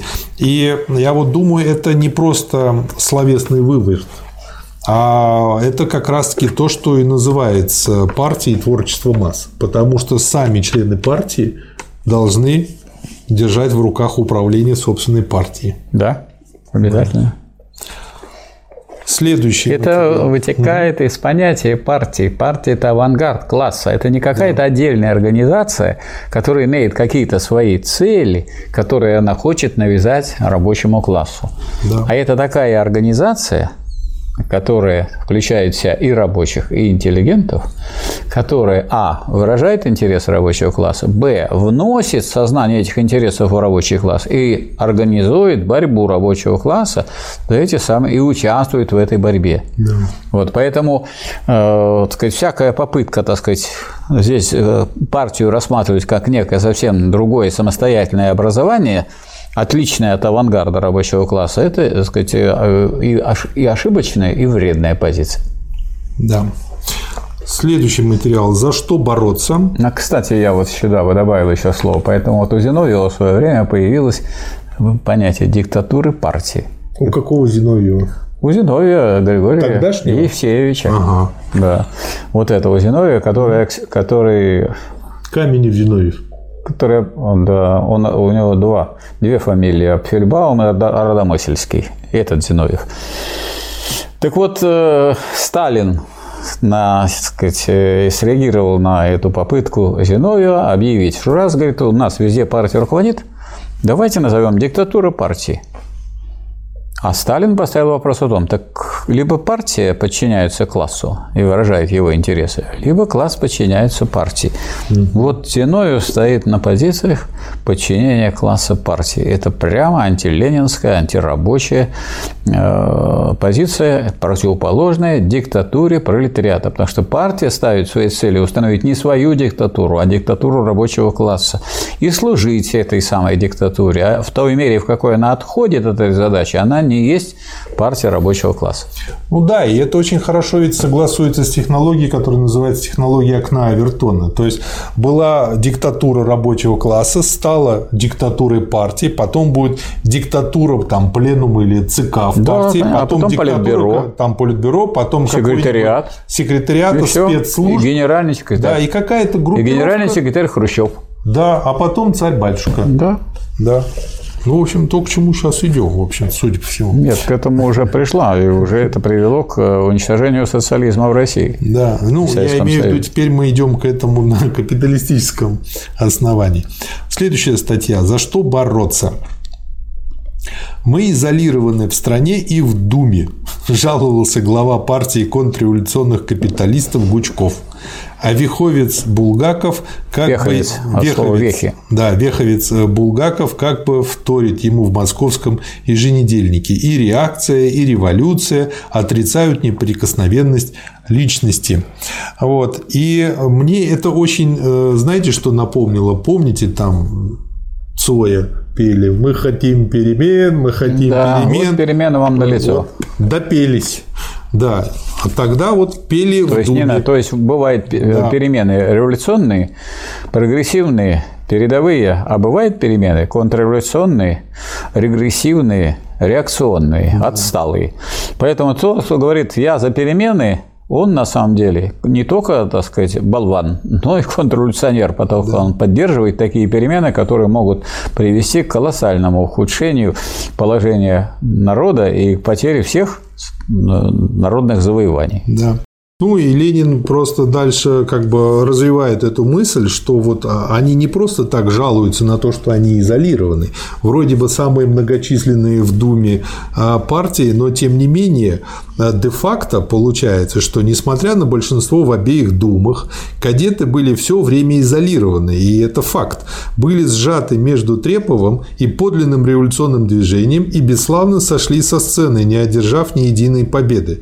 В 1908-1909 годах октябристы были в большинстве в Третьей Думе, шли рука об руку с правительством, поддерживали его не за страх, а за совесть, и они вынуждены признать теперь, что на деле командовали не они, а черносотенцы, как октябристская буржуазная буржуазия изолирована. Этот класс боялся революции больше, чем реакции, победы народа больше, чем сохранения царизма, конфискации помещичьих земель больше, чем сохранение власти крепостников. Ну и вот получился результат. Надо уметь вести нашу тактическую линию, надо уметь построить нашу организацию таким образом, чтобы, учитывая изменившуюся обстановку, не умалять задачи борьбы, не укорачивать их, не принижать идейно-политического содержания даже самой скромной, неяркой, мелкой, на первый взгляд, работы. Было бы именно таким умалением задач и выхолащиванием идейно-политического содержания борьбы, если бы мы поставили, например, перед социал-демократической партией лозунг борьбы за открытое рабочее движение. Частичные улучшения могут быть и всегда бывали в истории лишь побочным результатом революционной классовой борьбы, а не, а, а не целью. А будучи отдельными да. целями, они, наоборот, встраивают, так сказать, да. рабочий класс в эту систему и позволяют буржуазии все новых новых формах его эксплуатировать.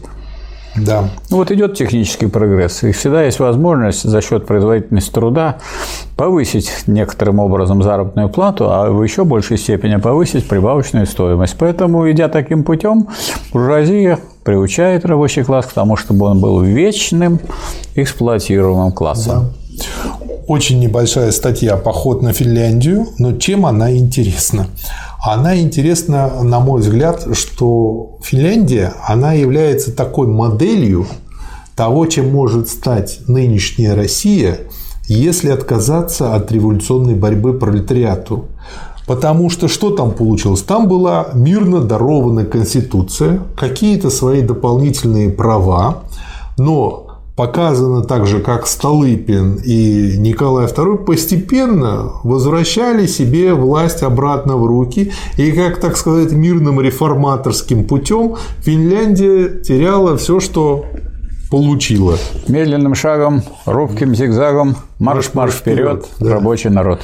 Да, ну и он тут разбирает и раскладывает все это по полочкам. Следующий большой уже материал – заметки публицизм, публициста. Здесь он, э, опять же, подробно разбирает отзавизм, потом э, подробно разбирает объединительный кризис и объясняет, почему он этот кризис называет объединительным.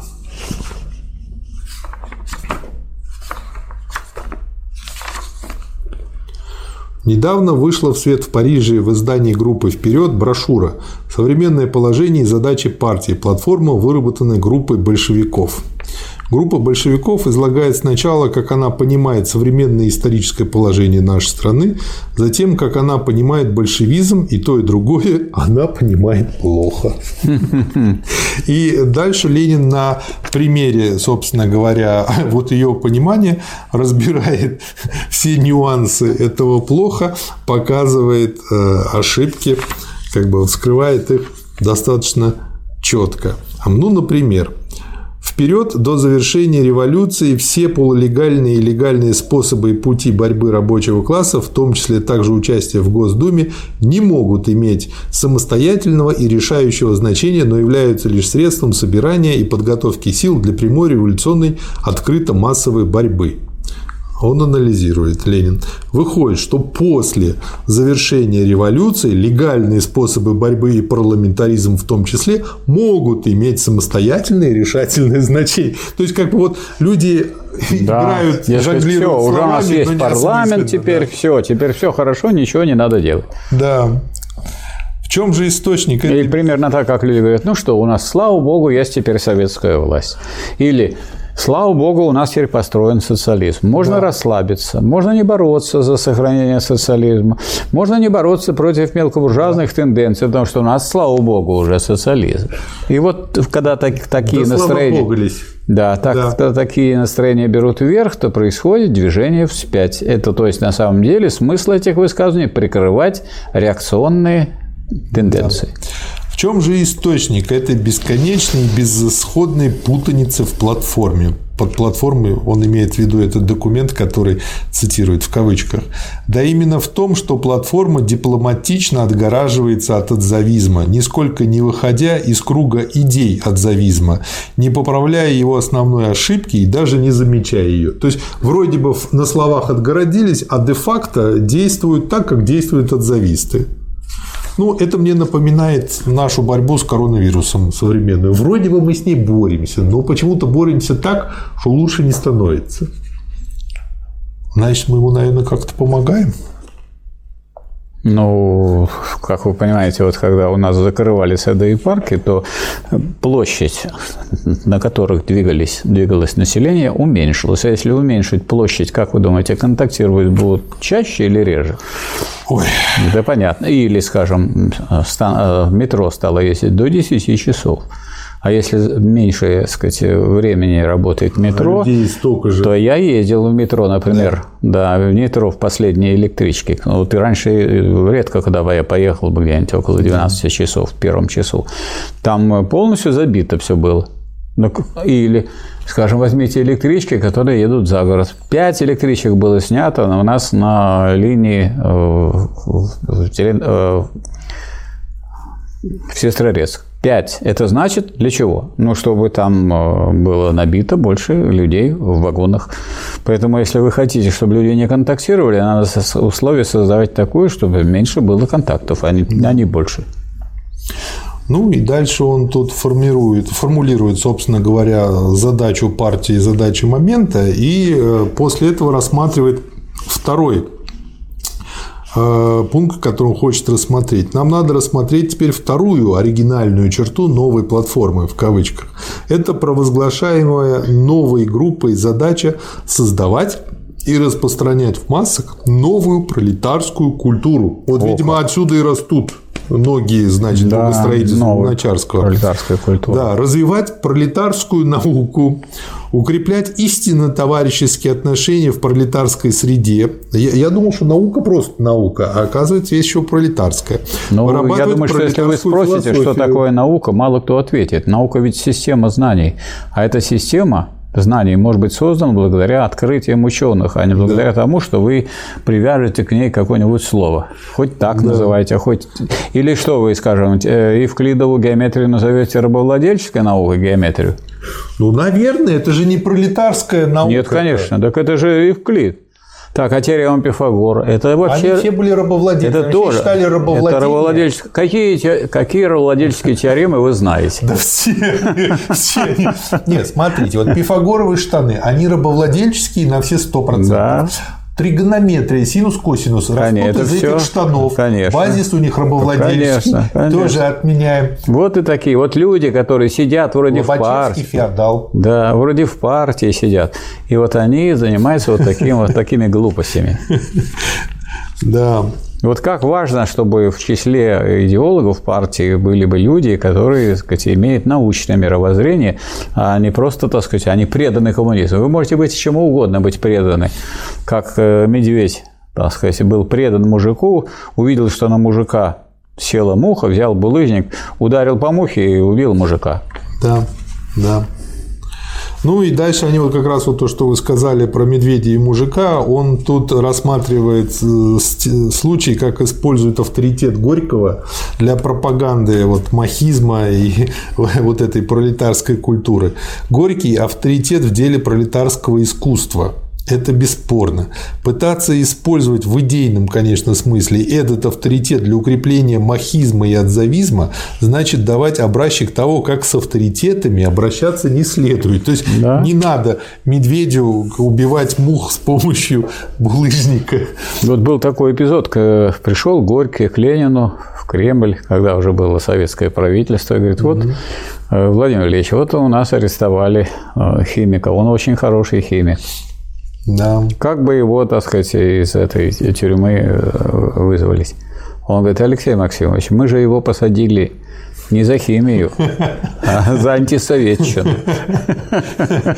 Это не надо путать одно и другое. Ну да, да, да. Это как сейчас вот куча народу там... Ну вот как этот Савельев. Может, он хороший биолог, но то, что он отвратительный, так сказать, обществовед, ну, да. самый реакционный какой только может быть, это реакционный биологизм, попытка объяснить социальные и политические вопросы с позиции так, копания в человеческом мозгу, ну, больше гнусности опасности себе просто представить нельзя. Ой, да.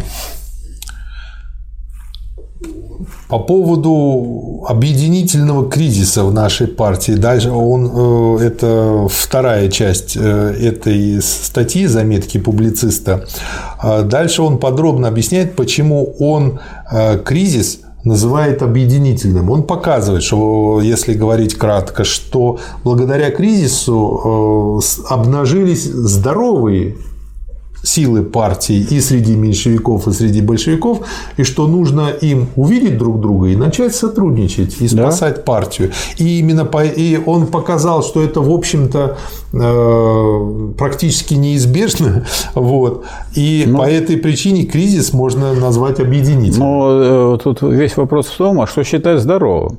Потому что это вот слово, оно само по себе не, не содержит э, да. указания на то, что является здоровым, а что нездоровым. Да. Применительно к партии э, здоровым является то, что соответствует ее понятию.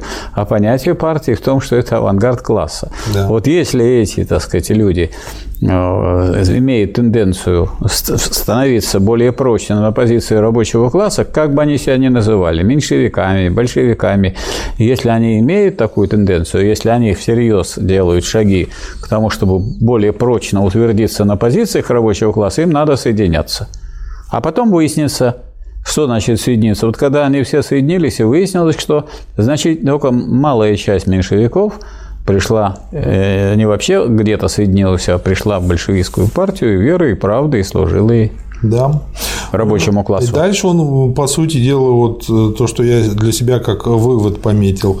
Буржуазное влияние на пролетариат, которое создает ликвидаторство, в скобках, полулиберализм, желающий причислять себя к социал-демократии, и отзавизм, в скобках пояснение, полуанархизм, желающий причислять себя к социал-демократии, сознание опасности, не социал-демократичности, вреда для рабочего движения обоих этих уклонений вызывает сближение элементов различных фракций и пролагает дорогу партийному объединению через все препятствия. Вот поэтому кризис объединительный. А знаете, что получается? Вот если взять в целом эту деятельность прямо вроде противоположных таких течений, да. ликвидаторы что они делают? Ликвидируют все нелегальные там организации, да. все нелегальные действия. Как бы а отзави... есть, есть. От... Режем к чертовой Нет, нет, давайте их вместе возьмем. Отзависты.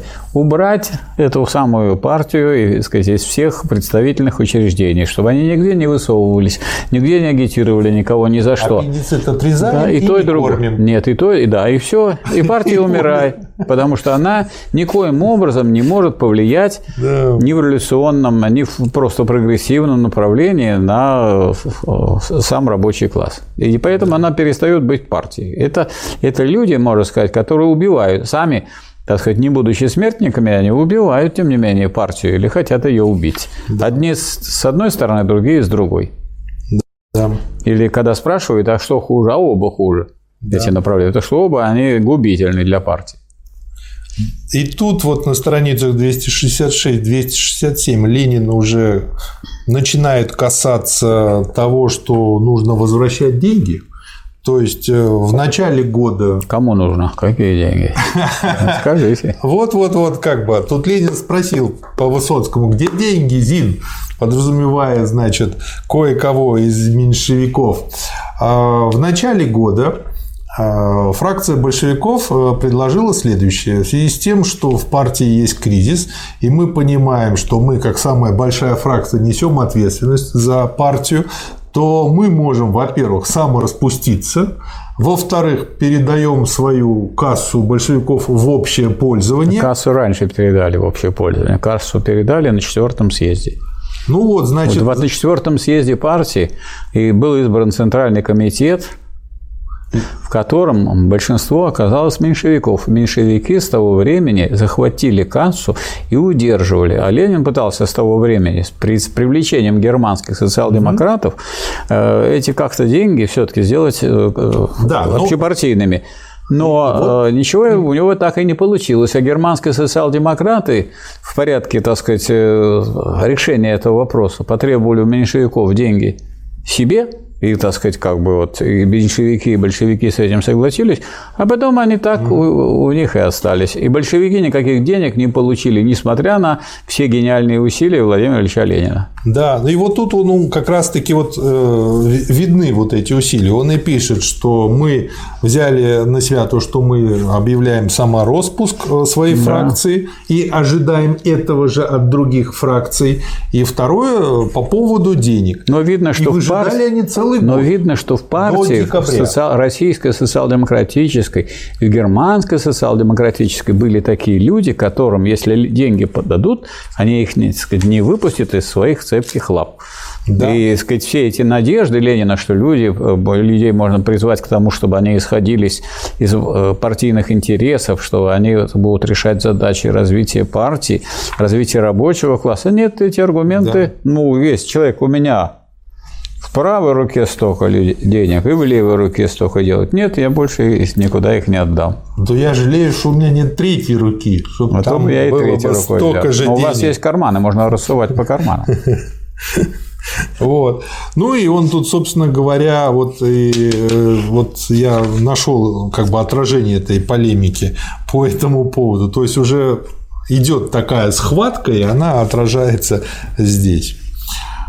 То, что происходит в партии после пленума, не есть крах партийного объединения, а есть начало объединения тех, кто действительно может и хочет работать в партии по партийному. Есть начало очистки действительно партийного блока большевиков, партийцев, меньшевиков, националов, нефракционных социал-демократов от враждебных партий ренегатов, от полулибералов и полуанархистов. Какой вывод мы отсюда должны сделать? Что вот в такие э, периоды, когда по существу реакции да. продолжается реакция. Она не то, что наступила, она просто продолжается. Она наступила в седьмом году, а это девятый, десятый год. Значит, в это время нужно удержать партию, поэтому все живые силы, которые готовы служить рабочему классу, нужно собирать. Да. Независимо от того, как они сейчас И себя это называют. Тяжелее, чем да. когда идет подъем. Это очень тяжело делается. Да. Но зато но зато это люди надежные, которые вот встали на правильную дорогу в тяжелых условиях, они дольше потом держатся. Правильно? Потому что люди, которые э, набегают в партию тогда, когда она идет э, на подъем, когда она идет к власти, очень часто потом легко э, предают партию. Да. Ну и по поводу, например, э, легалистов и примера того, как они, по сути, саботировали партийную деятельность. Группа русских легалистов дала свой ответ пленному. Этот ответ отрицательный. Заниматься восстановлением и укреплением нелегальной партии не хотим, ибо это реакционная утопия. То есть они уже, видимо, так хорошо начали жить, что для них, э, ну зачем это? Проще обозвать это утопией. Вы ставите нереальные планы. Этот ответ – крупнейший политический факт в истории социал-демократического движения. Окончательно сплотилась, окончательно порвала социал-демократическая партия группа независимых от социализма социалистов. Ну вот это тут такой большой вопрос, э, связанный с тем, что что такое легализм или легальность. Легальность да. – это законность. А что да. такое закон? Что такое право? А право – это возведенная в закон воля господствующего класса. Тот, кто подвязался делать только все, так сказать, то, что нужно, вот то, что записано в законах непосредственно, тот делает все только то, что нужно буржуазии. А поэтому, да. так сказать, даже какие-то наметки, которые направлены на то, чтобы в перспективе изменить эту систему да. права и сделать право выражением интересов рабочего класса, они уже на это не способны. То есть это люди предают рабочий класс не тогда, когда рабочий класс взял э, власть в свои руки и установил диктатуру пролетариата, угу. а на подходах даже, еще задолго до начала революции, уже появились эти предатели. Отсюда ясно, что эти предатели были и во время, когда у власти стоял рабочий и класс, после. И, и после этого, и сейчас продолжают предавать тогда, когда рабочий класс, и сейчас некоторые люди продолжают продолжают предавать рабочий класс. Например, у нас есть целое течение среди так называемых левых, которые говорит, что не было вообще социализма в России. А раз не было, так нечего было и предавать. И тогда получилось, что так сказать, и партия, и рабочий класс, которые провели коллективизацию, которые провели культурную революцию, которые построили плановое хозяйство, которые э, коллективизировали сельское Этого хозяйство. Ничего не было. Это, нет, и делать не надо это было делать. Да, нет, ничего это, потому что это, так сказать, это это вот надо было ждать, когда в передовых странах, таких как США, хотя это люди еще и безграмотные, потому что в странах таких, как США, как написано Лениным «Империализм как высшая стадия» в этой книге, в этих странах, поскольку они страны монополий, они могут за счет того, что они грабят рабочих других стран, поскольку у них там сейчас предприятия и там угу. более страшные нормы эксплуатации, они подкармливают своих рабочих, верхушку своего рабочего класса, и появилась такая даже категория, как labor maintenance of capitalist class, рабочие приказчики класса буржуазии. Поэтому в этих странах-то точно не будет революции раньше. Скорее они будут на Востоке, и поэтому да. Ленин говорил, что обратите свой взор на Восток. Вот ему об этом говорят его предсмертные статьи, в том числе числе известная статья о значении воинствующего материализма. Вот, говорит, сейчас просыпается Восток, и вот то, что мы видим сегодня там в Китае или в Корее, который, который сохраняется социализм и построен, и э, во Вьетнаме, в котором 100 миллионов человек, и не видеть, скажем, социалистического Вьетнама, который строит социализм, он там не построен. Ее трудно построить, потому что это бы в Северном Вьетнаме, может быть, быстрее можно было построить. Но после победы, когда вы получили еще и Южный Вьетнам, а Южный Вьетнам, так сказать, отсталый совершенно, построить быстро социализм во Вьетнаме очень тяжело. Это социалистическое государство, но социализм там еще не построил. Ну и вот тут, да, хорошее замечание у Ленина. Что касается нас, то мы вправе сказать, что за время порханий Плеханов никогда не был большевиком. Мы его большевиком не считаем и никогда не будем считать. Но его, как и всякого меньшевика, способного восстать против группы незавим... независимцев, легалистов и до конца довести борьбу с ними, мы считаем партийным меньшевиком. Мы считаем безусловным долгом всех большевиков в теперешние трудные времена, когда на очереди дня борьба за марксизм в теории и за партию в практике рабочего движения приложить все усилия для сближения с такими социал-демократами. В этом плане очень полезная Но, статья. Э, именно поэтому, скажем, неудивительно, что вот, скажем, расхождение с меньшевиком, которое произошло, э, с э, Плехановым, которое произошло, оно на совести Плеханова, потому что Плеханов революцию, которую совершили рабочий класс и большевики, не принял. Поэтому, но не по вине Э, Ленина, это расхождение Ленина, вот из этих, этих документов это видно, сделал все, чтобы сблизиться с да. Плехановым, учитывая его выдающуюся роль да. в, в пропаганде развития марксизма. Да. Небольшой материал называется Проект «Резолюция о кооперативах российской социал-демократии делегации Копенгагенского конгресса». Всего, ну, по сути, одна страница. И здесь просто вот э, в типичной ленинской манере очень кратко. Конгресс признает, Конгресс призывает там и дальше подробно на что, на чем я здесь остановился. Я здесь, ну, на данный момент, может, где-то пропустил, но первый раз увидел, вы мне сказали, когда Ельмеев развивал теорию потребительной стоимости, он э, много... Теория трудовой потребительной Трудовой потребительной стоимости, да, это если кто не знает, современное дальнейшее развитие марксизма, ленинизма. Когда говорят, что его нет, но это люди, как всегда, не Значит, знают, его не знают. Не знают вопроса, да. Вот, э, в пункте Г. Вместе с тем Конгресс указывает, что производственные кооперативы имеют значение для борьбы рабочего класса лишь в том случае, если они являются составными частями кооперативов потребительных. То есть, я думаю, вот он как раз-таки вот собирал вот из таких очень кратких замечаний. Поэтому я для себя это отметил, что уже вот здесь у Ленина это, еще раз скажу, июнь 9 октября 10 годов уже начинаются мысли на эту тему. Но можно сказать, что дальнейшее развитие показало, что и производственная кооперация, если она осуществляется при поддержке государства рабочего да. класса, и э, при условии, что основные средства производства находятся у этого государства, да. тракторы, так сказать, сеялки, веялки и так далее, и выполняют основные сельскохозяйственные работы, да. то эти же самые производственные кооперативы вливаются в общий поток экономического развития, действуют в общественных интересах и становятся кооперативной формой общественной собственности. Да. То есть общественная собственность существует существует в двух формах – государственной и кооперативно-колхозной. И это не две собственности, это одна общественная собственность, которая по-разному действует в разных отраслях хозяйства. Да. И вот он уже как бы там это семя заметил. Наметил, да. А, следующий материал о фракции впередовцев. Впередовцев. Впередовцев.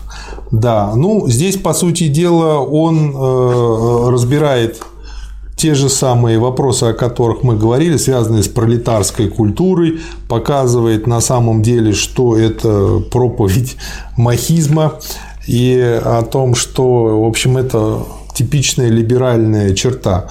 Впередовцы кричат против заграничных вождей и сами устраивают организацию, являющуюся фактически простым придатком горстки заграничных литераторов. То есть, как бы, ну, кишмиш в головах, он и в делах, соответственно. Ну, это э, по иронии судьбы, вот на сегодняшний день, буквально еще год назад, из Рабочей партии России была исключена группа товарищей, находящихся в московской организации. Исключена за то, что они не признавали в, устав, в уставе Рабочей партии России необходимость большинства рабочих при голосовании. Угу. Но их исключили. Угу. А они не просто, так сказать, оказались вне партии, они образовали их вперед. Ну вот, видимо, некоторые товарищи думают, что движение вспять – это движение вперед. Вот, так сказать, еще одно вперед. Да. Капиталистический строй современного земледелия – это уже на моей памяти третье или четвертое достаточно большое обращение к Ленину по поводу того, а, как капитализм развивался в сельском хозяйстве. Как бы, и мне уже казалось после тех трех вариантов, что тема практически исчерпана. Тема-то но... может быть исчерпана в научном плане, но да. в плане пропаганды она никак не исчерпана. Да. Ведь, ведь как вот Ленин потом говорил, мы Россию убедили. Да. Мы ее отвоевали у богатых для бедных. Мы должны теперь Россией управлять. Так да. что, убедили всю Россию? Нет, от того, что Ленин написал хорошие статьи раньше. Из этого вовсе не следует, что убедили всех в правильности этих идей. Значит, нужно было их воспроизводить, указывать новые факты, новые данные и продолжать эту пропаганду. То есть Ленин э, эту линию о том, что мы должны идти не по э, прусскому пути, когда вы а хотите по а по американскому, то есть не через э, то, что вы э, будете превращать э, в помещающую землю в буржуазную просто землю и передадите это все крупным, крупному капиталу или капиталу, который станет благодаря этому крупным, да. а нужно передать землю крестьянам, и получить много мелких, а их потом объединить. Объединить и превратить, в конце концов, эти кооперативы и это крестьянское движение в движение социалистических земледельцев. Да. И он подробно опять здесь разбирает. Ясно, что он наверняка использовал уже свои предыдущие наработки, поскольку Конечно. держал их в голове. Он недавно в «Экономисте России», «Экономист России» – это издание, э, господин профессор Воблый в статье «Тенденции в аграрной эволюции в Германии» опровергал на основании данных переписи 1907 года применимость к сельскому хозяйству схемы, выработанной Марксом в отношении развития индустрии, и доказывал, что мелкие предприятия не только не гибнут в борьбе с крупными в области сельского хозяйства, а напротив, да, каждая новая перепись констатирует их успех. Ну и дальше Ленин подробно на цифрах, тут не буду останавливаться, поскольку они во многом повторяют предыдущие все э, э, варианты анализа, показывает, что он делает опять ту же ошибку про среднюю температуру по больнице. То есть если мы берем средние цифры и воспринимаем их механистически, мы, скорее всего, совершим ошибку. Нужно очень грамотно к этому подходить и не совершать эту механистическую ошибку. Для тех, кто хочет с этим да, подробно разобраться. Учитывать, то... сколько земли да. у каких слоев. Да, Ленин тут подробно, классов. опять же, вот на цифрах все показывает со всеми гектарами, сколько на душу, сколько с лошадьми, сколько безлошадных. В общем, я уже как бы даже как бы устал это читать, потому что тут по сути дела идет повторение мать ну, Для некоторых товарищей, как вы понимаете, Ленин у нас не был в виде полного собрания сочинений издан. Кому-то это попало, кому-то не попало. То есть нужно было это пропагандировать, издавать, издавать и издавать потому что аграрная революция у нас впереди, аграрная революция должна быть дополнительным изданием пролетарской революции в городе. Да. И эта аграрная революция сначала делается буржуазная, а потом, потом делается уже социалистическая аграрная революция. И если у нас буржуазная аграрная революция прошла в 17 году, то когда была у нас социалистическая революция аграрная? Она так сказать, на рубеже конца 20-х годов. Да. Завершение ее было. Следующий материал – исторический смысл внутрипартийной борьбы. Сейчас откроем.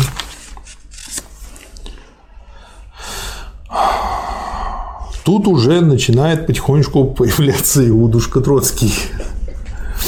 Да. У Троцкого философия истории та же самая. Причина борьбы – приспособление марксистской интеллигенции к классовому движению пролетариата. На первый план выдвигаются секстанский дух, интеллигентский индивидуализм, идеологический фетишизм. Это цитата все из Троцкого. И дальше цитата «Борьба за влияние на политический незрелый пролетариат».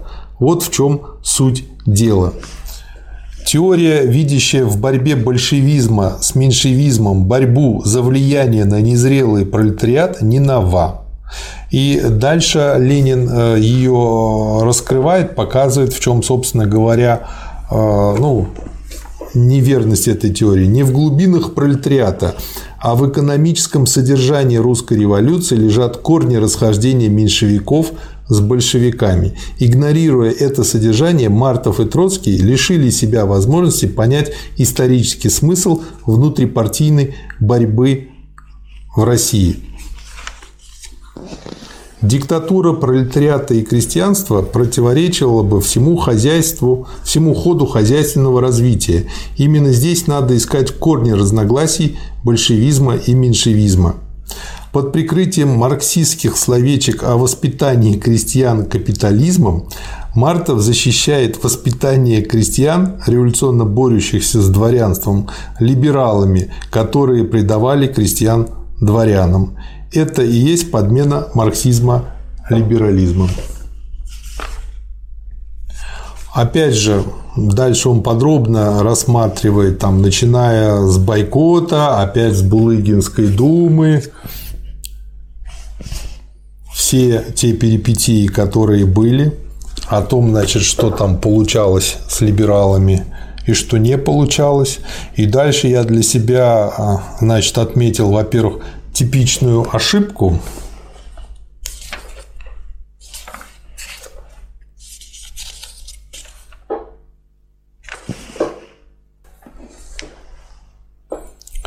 Мартов сравнивает Россию эпоху, эпохи крестьянских восстаний против феодализма с Западной Европой, давным-давно покончившей с феодализмом. То есть типичная ошибка состоит в том, что путают эпохи. И... Э, путают эпохи и не учитывают особенности развития именно России. Да. А хотят просто брать готовые схемы вместо того, чтобы изучать ситуацию, которая складывается в политэкономическом смысле да. в конкретной стране. И э, дальше э, часто просто лгут. Я у себя пометил, что ложь о бойкоте, 364 страница, ложь о причине э, успеха там, и провала стачек, 366 страница, ложь про Думу и линию борьбы, 370 страница, ложь про кризис в партии там, и так далее и тому подобное. То есть может быть, это осознанно, может быть, это неосознанно, но это Но ясно, что такие люди, которые к этой лжи прибегают, как факт, теоретиками партии быть не может. Да. Поэтому, когда некоторые, а у нас сегодня широко очень распространяют троцкистские идеи, в том числе потому, что мы сейчас э, живем в условиях буржуазной контрреволюции. Да. Поэтому, но его выдают, как бы, вот этот самый троцкистские идеи, как э, вершину теории да. марксистской. Никогда теоретикам Троцкий не был. И ничего в марксизм Троцкий, кроме глупостей, не внес. Вы знаете, зато глупость так легко внести. Ну, не знаю. Это легко внести, когда люди не разбираются. Например, вот э, по, по поводу борьбы с э, бюрократизмом. Ленин говорил, это не нарыв, который легко вырезать, а это э, болезнь, которую нужно долго лечить. И единственное лечение этого, этой болезни – это привлечение трудящихся, всеобщее привлечение трудящихся к управлению. Али Атроцкий как относился к трудящимся? Он говорил, что надо перетряхнуть профсоюзы. Как такое мог сказать вообще человек, претендующий на такой, такую роль политика, идеолога и так далее? Если он рассматривает профсоюзы как организации, которые можно перетряхивать, и какие-то люди могут их перетряхивать даже по решению партии, вместо того, чтобы работать в тех профсоюзах, которые организовываются с рабочими, да. и э, вносить сознание в рабочий класс, это значит человек, который не хочет служить рабочему классу, а хочет видеть себя в революции. Вот и Троцкий есть тот человек, который видел себя. И там, где на каких-то постах, где он мог блистать, вот он там и был. А вот, сказать, какой-то твердой и выдержанной линии нет, потому что он вместо борьбы с э, бюрократизмом ставил другую задачу – борьба с бюрократами. А это совсем другое. Во-первых, не всякий человек, который занимается управлением бюрократ, а во-вторых, не всякий бюрократ это в данном случае противник, он просто тормозит это самое развитие. Да. Так э, сама болезнь, которая существует, она связана с привлечением всех трудящихся к управлению, а вот к этому Троцкий был не способен. Да. И никогда, собственно говоря, этим делом толком не занимался. Да. Ну и в заключение. В Копенгагене Плеханов, как представитель партийных меньшевиков и делегат э, редакции Центрального органа, вместе с пишущим эти строки, как представителем большинства, и польские товарищи заявили решительный протест против того, как изображает Троцкая в немецкой печати наши партийные дела. Вот это очень важно. Да. Следующий материал о статистике стачек. Ну вот теперь России. смотрите то, что то, что Ленин и э, Плеханов, угу. Плеханов основатель русского марксизма, и можно сказать, что Плеханов то уж точно теоретик. И Ленин теоретик. От русских кто? От русских вот пожалуйста, да. противник э, Плеханова или и Плеханов и Ленин, так сказать, по существу поставили его на место этого да. самого труда. Но некоторые этого даже не знают того, о чем мы с вами говорим. Почему важно последовательно изучать вот э, собрание сочинений Ленина. Не потому, что это собрание сочинений Ленина, потому что историю нужно брать последовательно.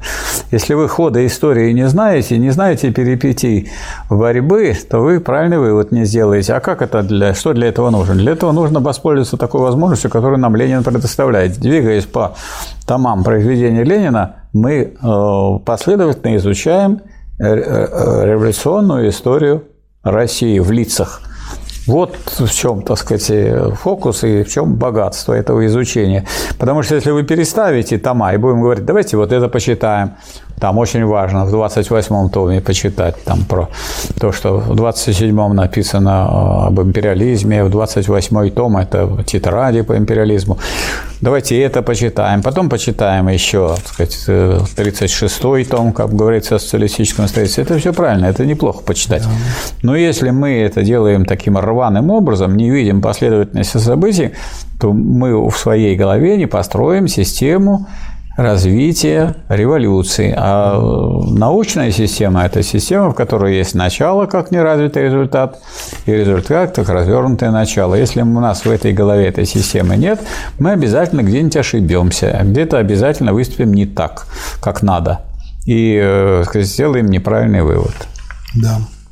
Очень интересная статья, посвященная статистике стачек – который Ленин анализирует, э, начиная там с 1895 года до 1904 и международные э, движения, и то, что в России происходило, э, спад, подъем, как это, в общем, нарастало, очень ну, ну, и как, ну и как вот, э, хоть, это, хоть тут одна такая есть стачка, в которой бы из э, всего коллектива предприятия участвовало бы меньшинство в остановке производства. Есть? Нет. Нет. Нет. А нам что выставляют сегодня там граждане там, из Беларуси, э, противники, так сказать, режима?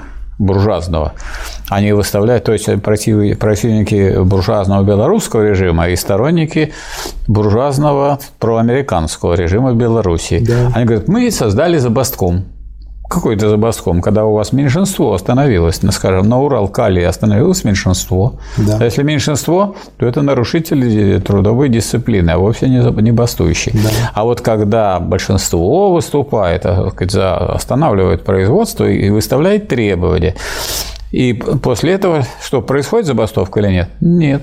Вообще сначала выставляются требования, и э, только тогда останавливают производство, когда требования не выполняют. А такое да. было? Нет, такого не было. Да. И, э, собственно говоря, Ленин тут рассуждает о том, а нужно ли совмещать политические и экономические требования, или там их по отдельности выдвигать, отдельно политические, отдельно экономические, и э, опять же приводит кучу цифр, анализов, разрезов и показывает, что это всегда нужно совмещать, нельзя это делать по отдельности. Я для себя тут пометил несколько вариантов выводов. Там вывод первый, вывод второй, вывод третий, вывод четвертый, общий вывод и заключение. Общий вывод. Отсюда прежде всего тот, что максимальная сила движения означает и максимальный успех рабочих. То есть, по большому счету, для того, чтобы получился результат, нужно действовать силой. И э, если мы попытаемся что-то изобразить, то это будет всего лишь изображение, а не результат. Ну, это вот то, сказать, такое важнейшее оружие, которое у пролетариата есть, к чему потом прилагательные, в качестве прилагательного и другие виды относятся. Да, и то, что не атмосфера сочувствия, не симпатии буржуазии, а сила натиска играла решающую роль и в экономическом э, и борьбе тоже. Да. Дальше э, в этом томе очень интересный материал под объединение об издании рабочей газеты –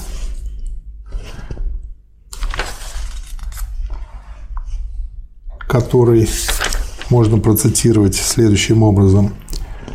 Через этот кризис нельзя перескочить, его нельзя обойти, его можно только изжить в упорной борьбе, ибо этот кризис не случайный, а порожденный особым этапом и экономического, и политического развития России.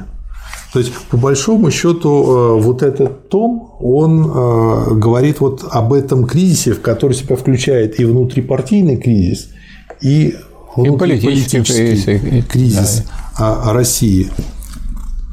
Как назовем эту запись?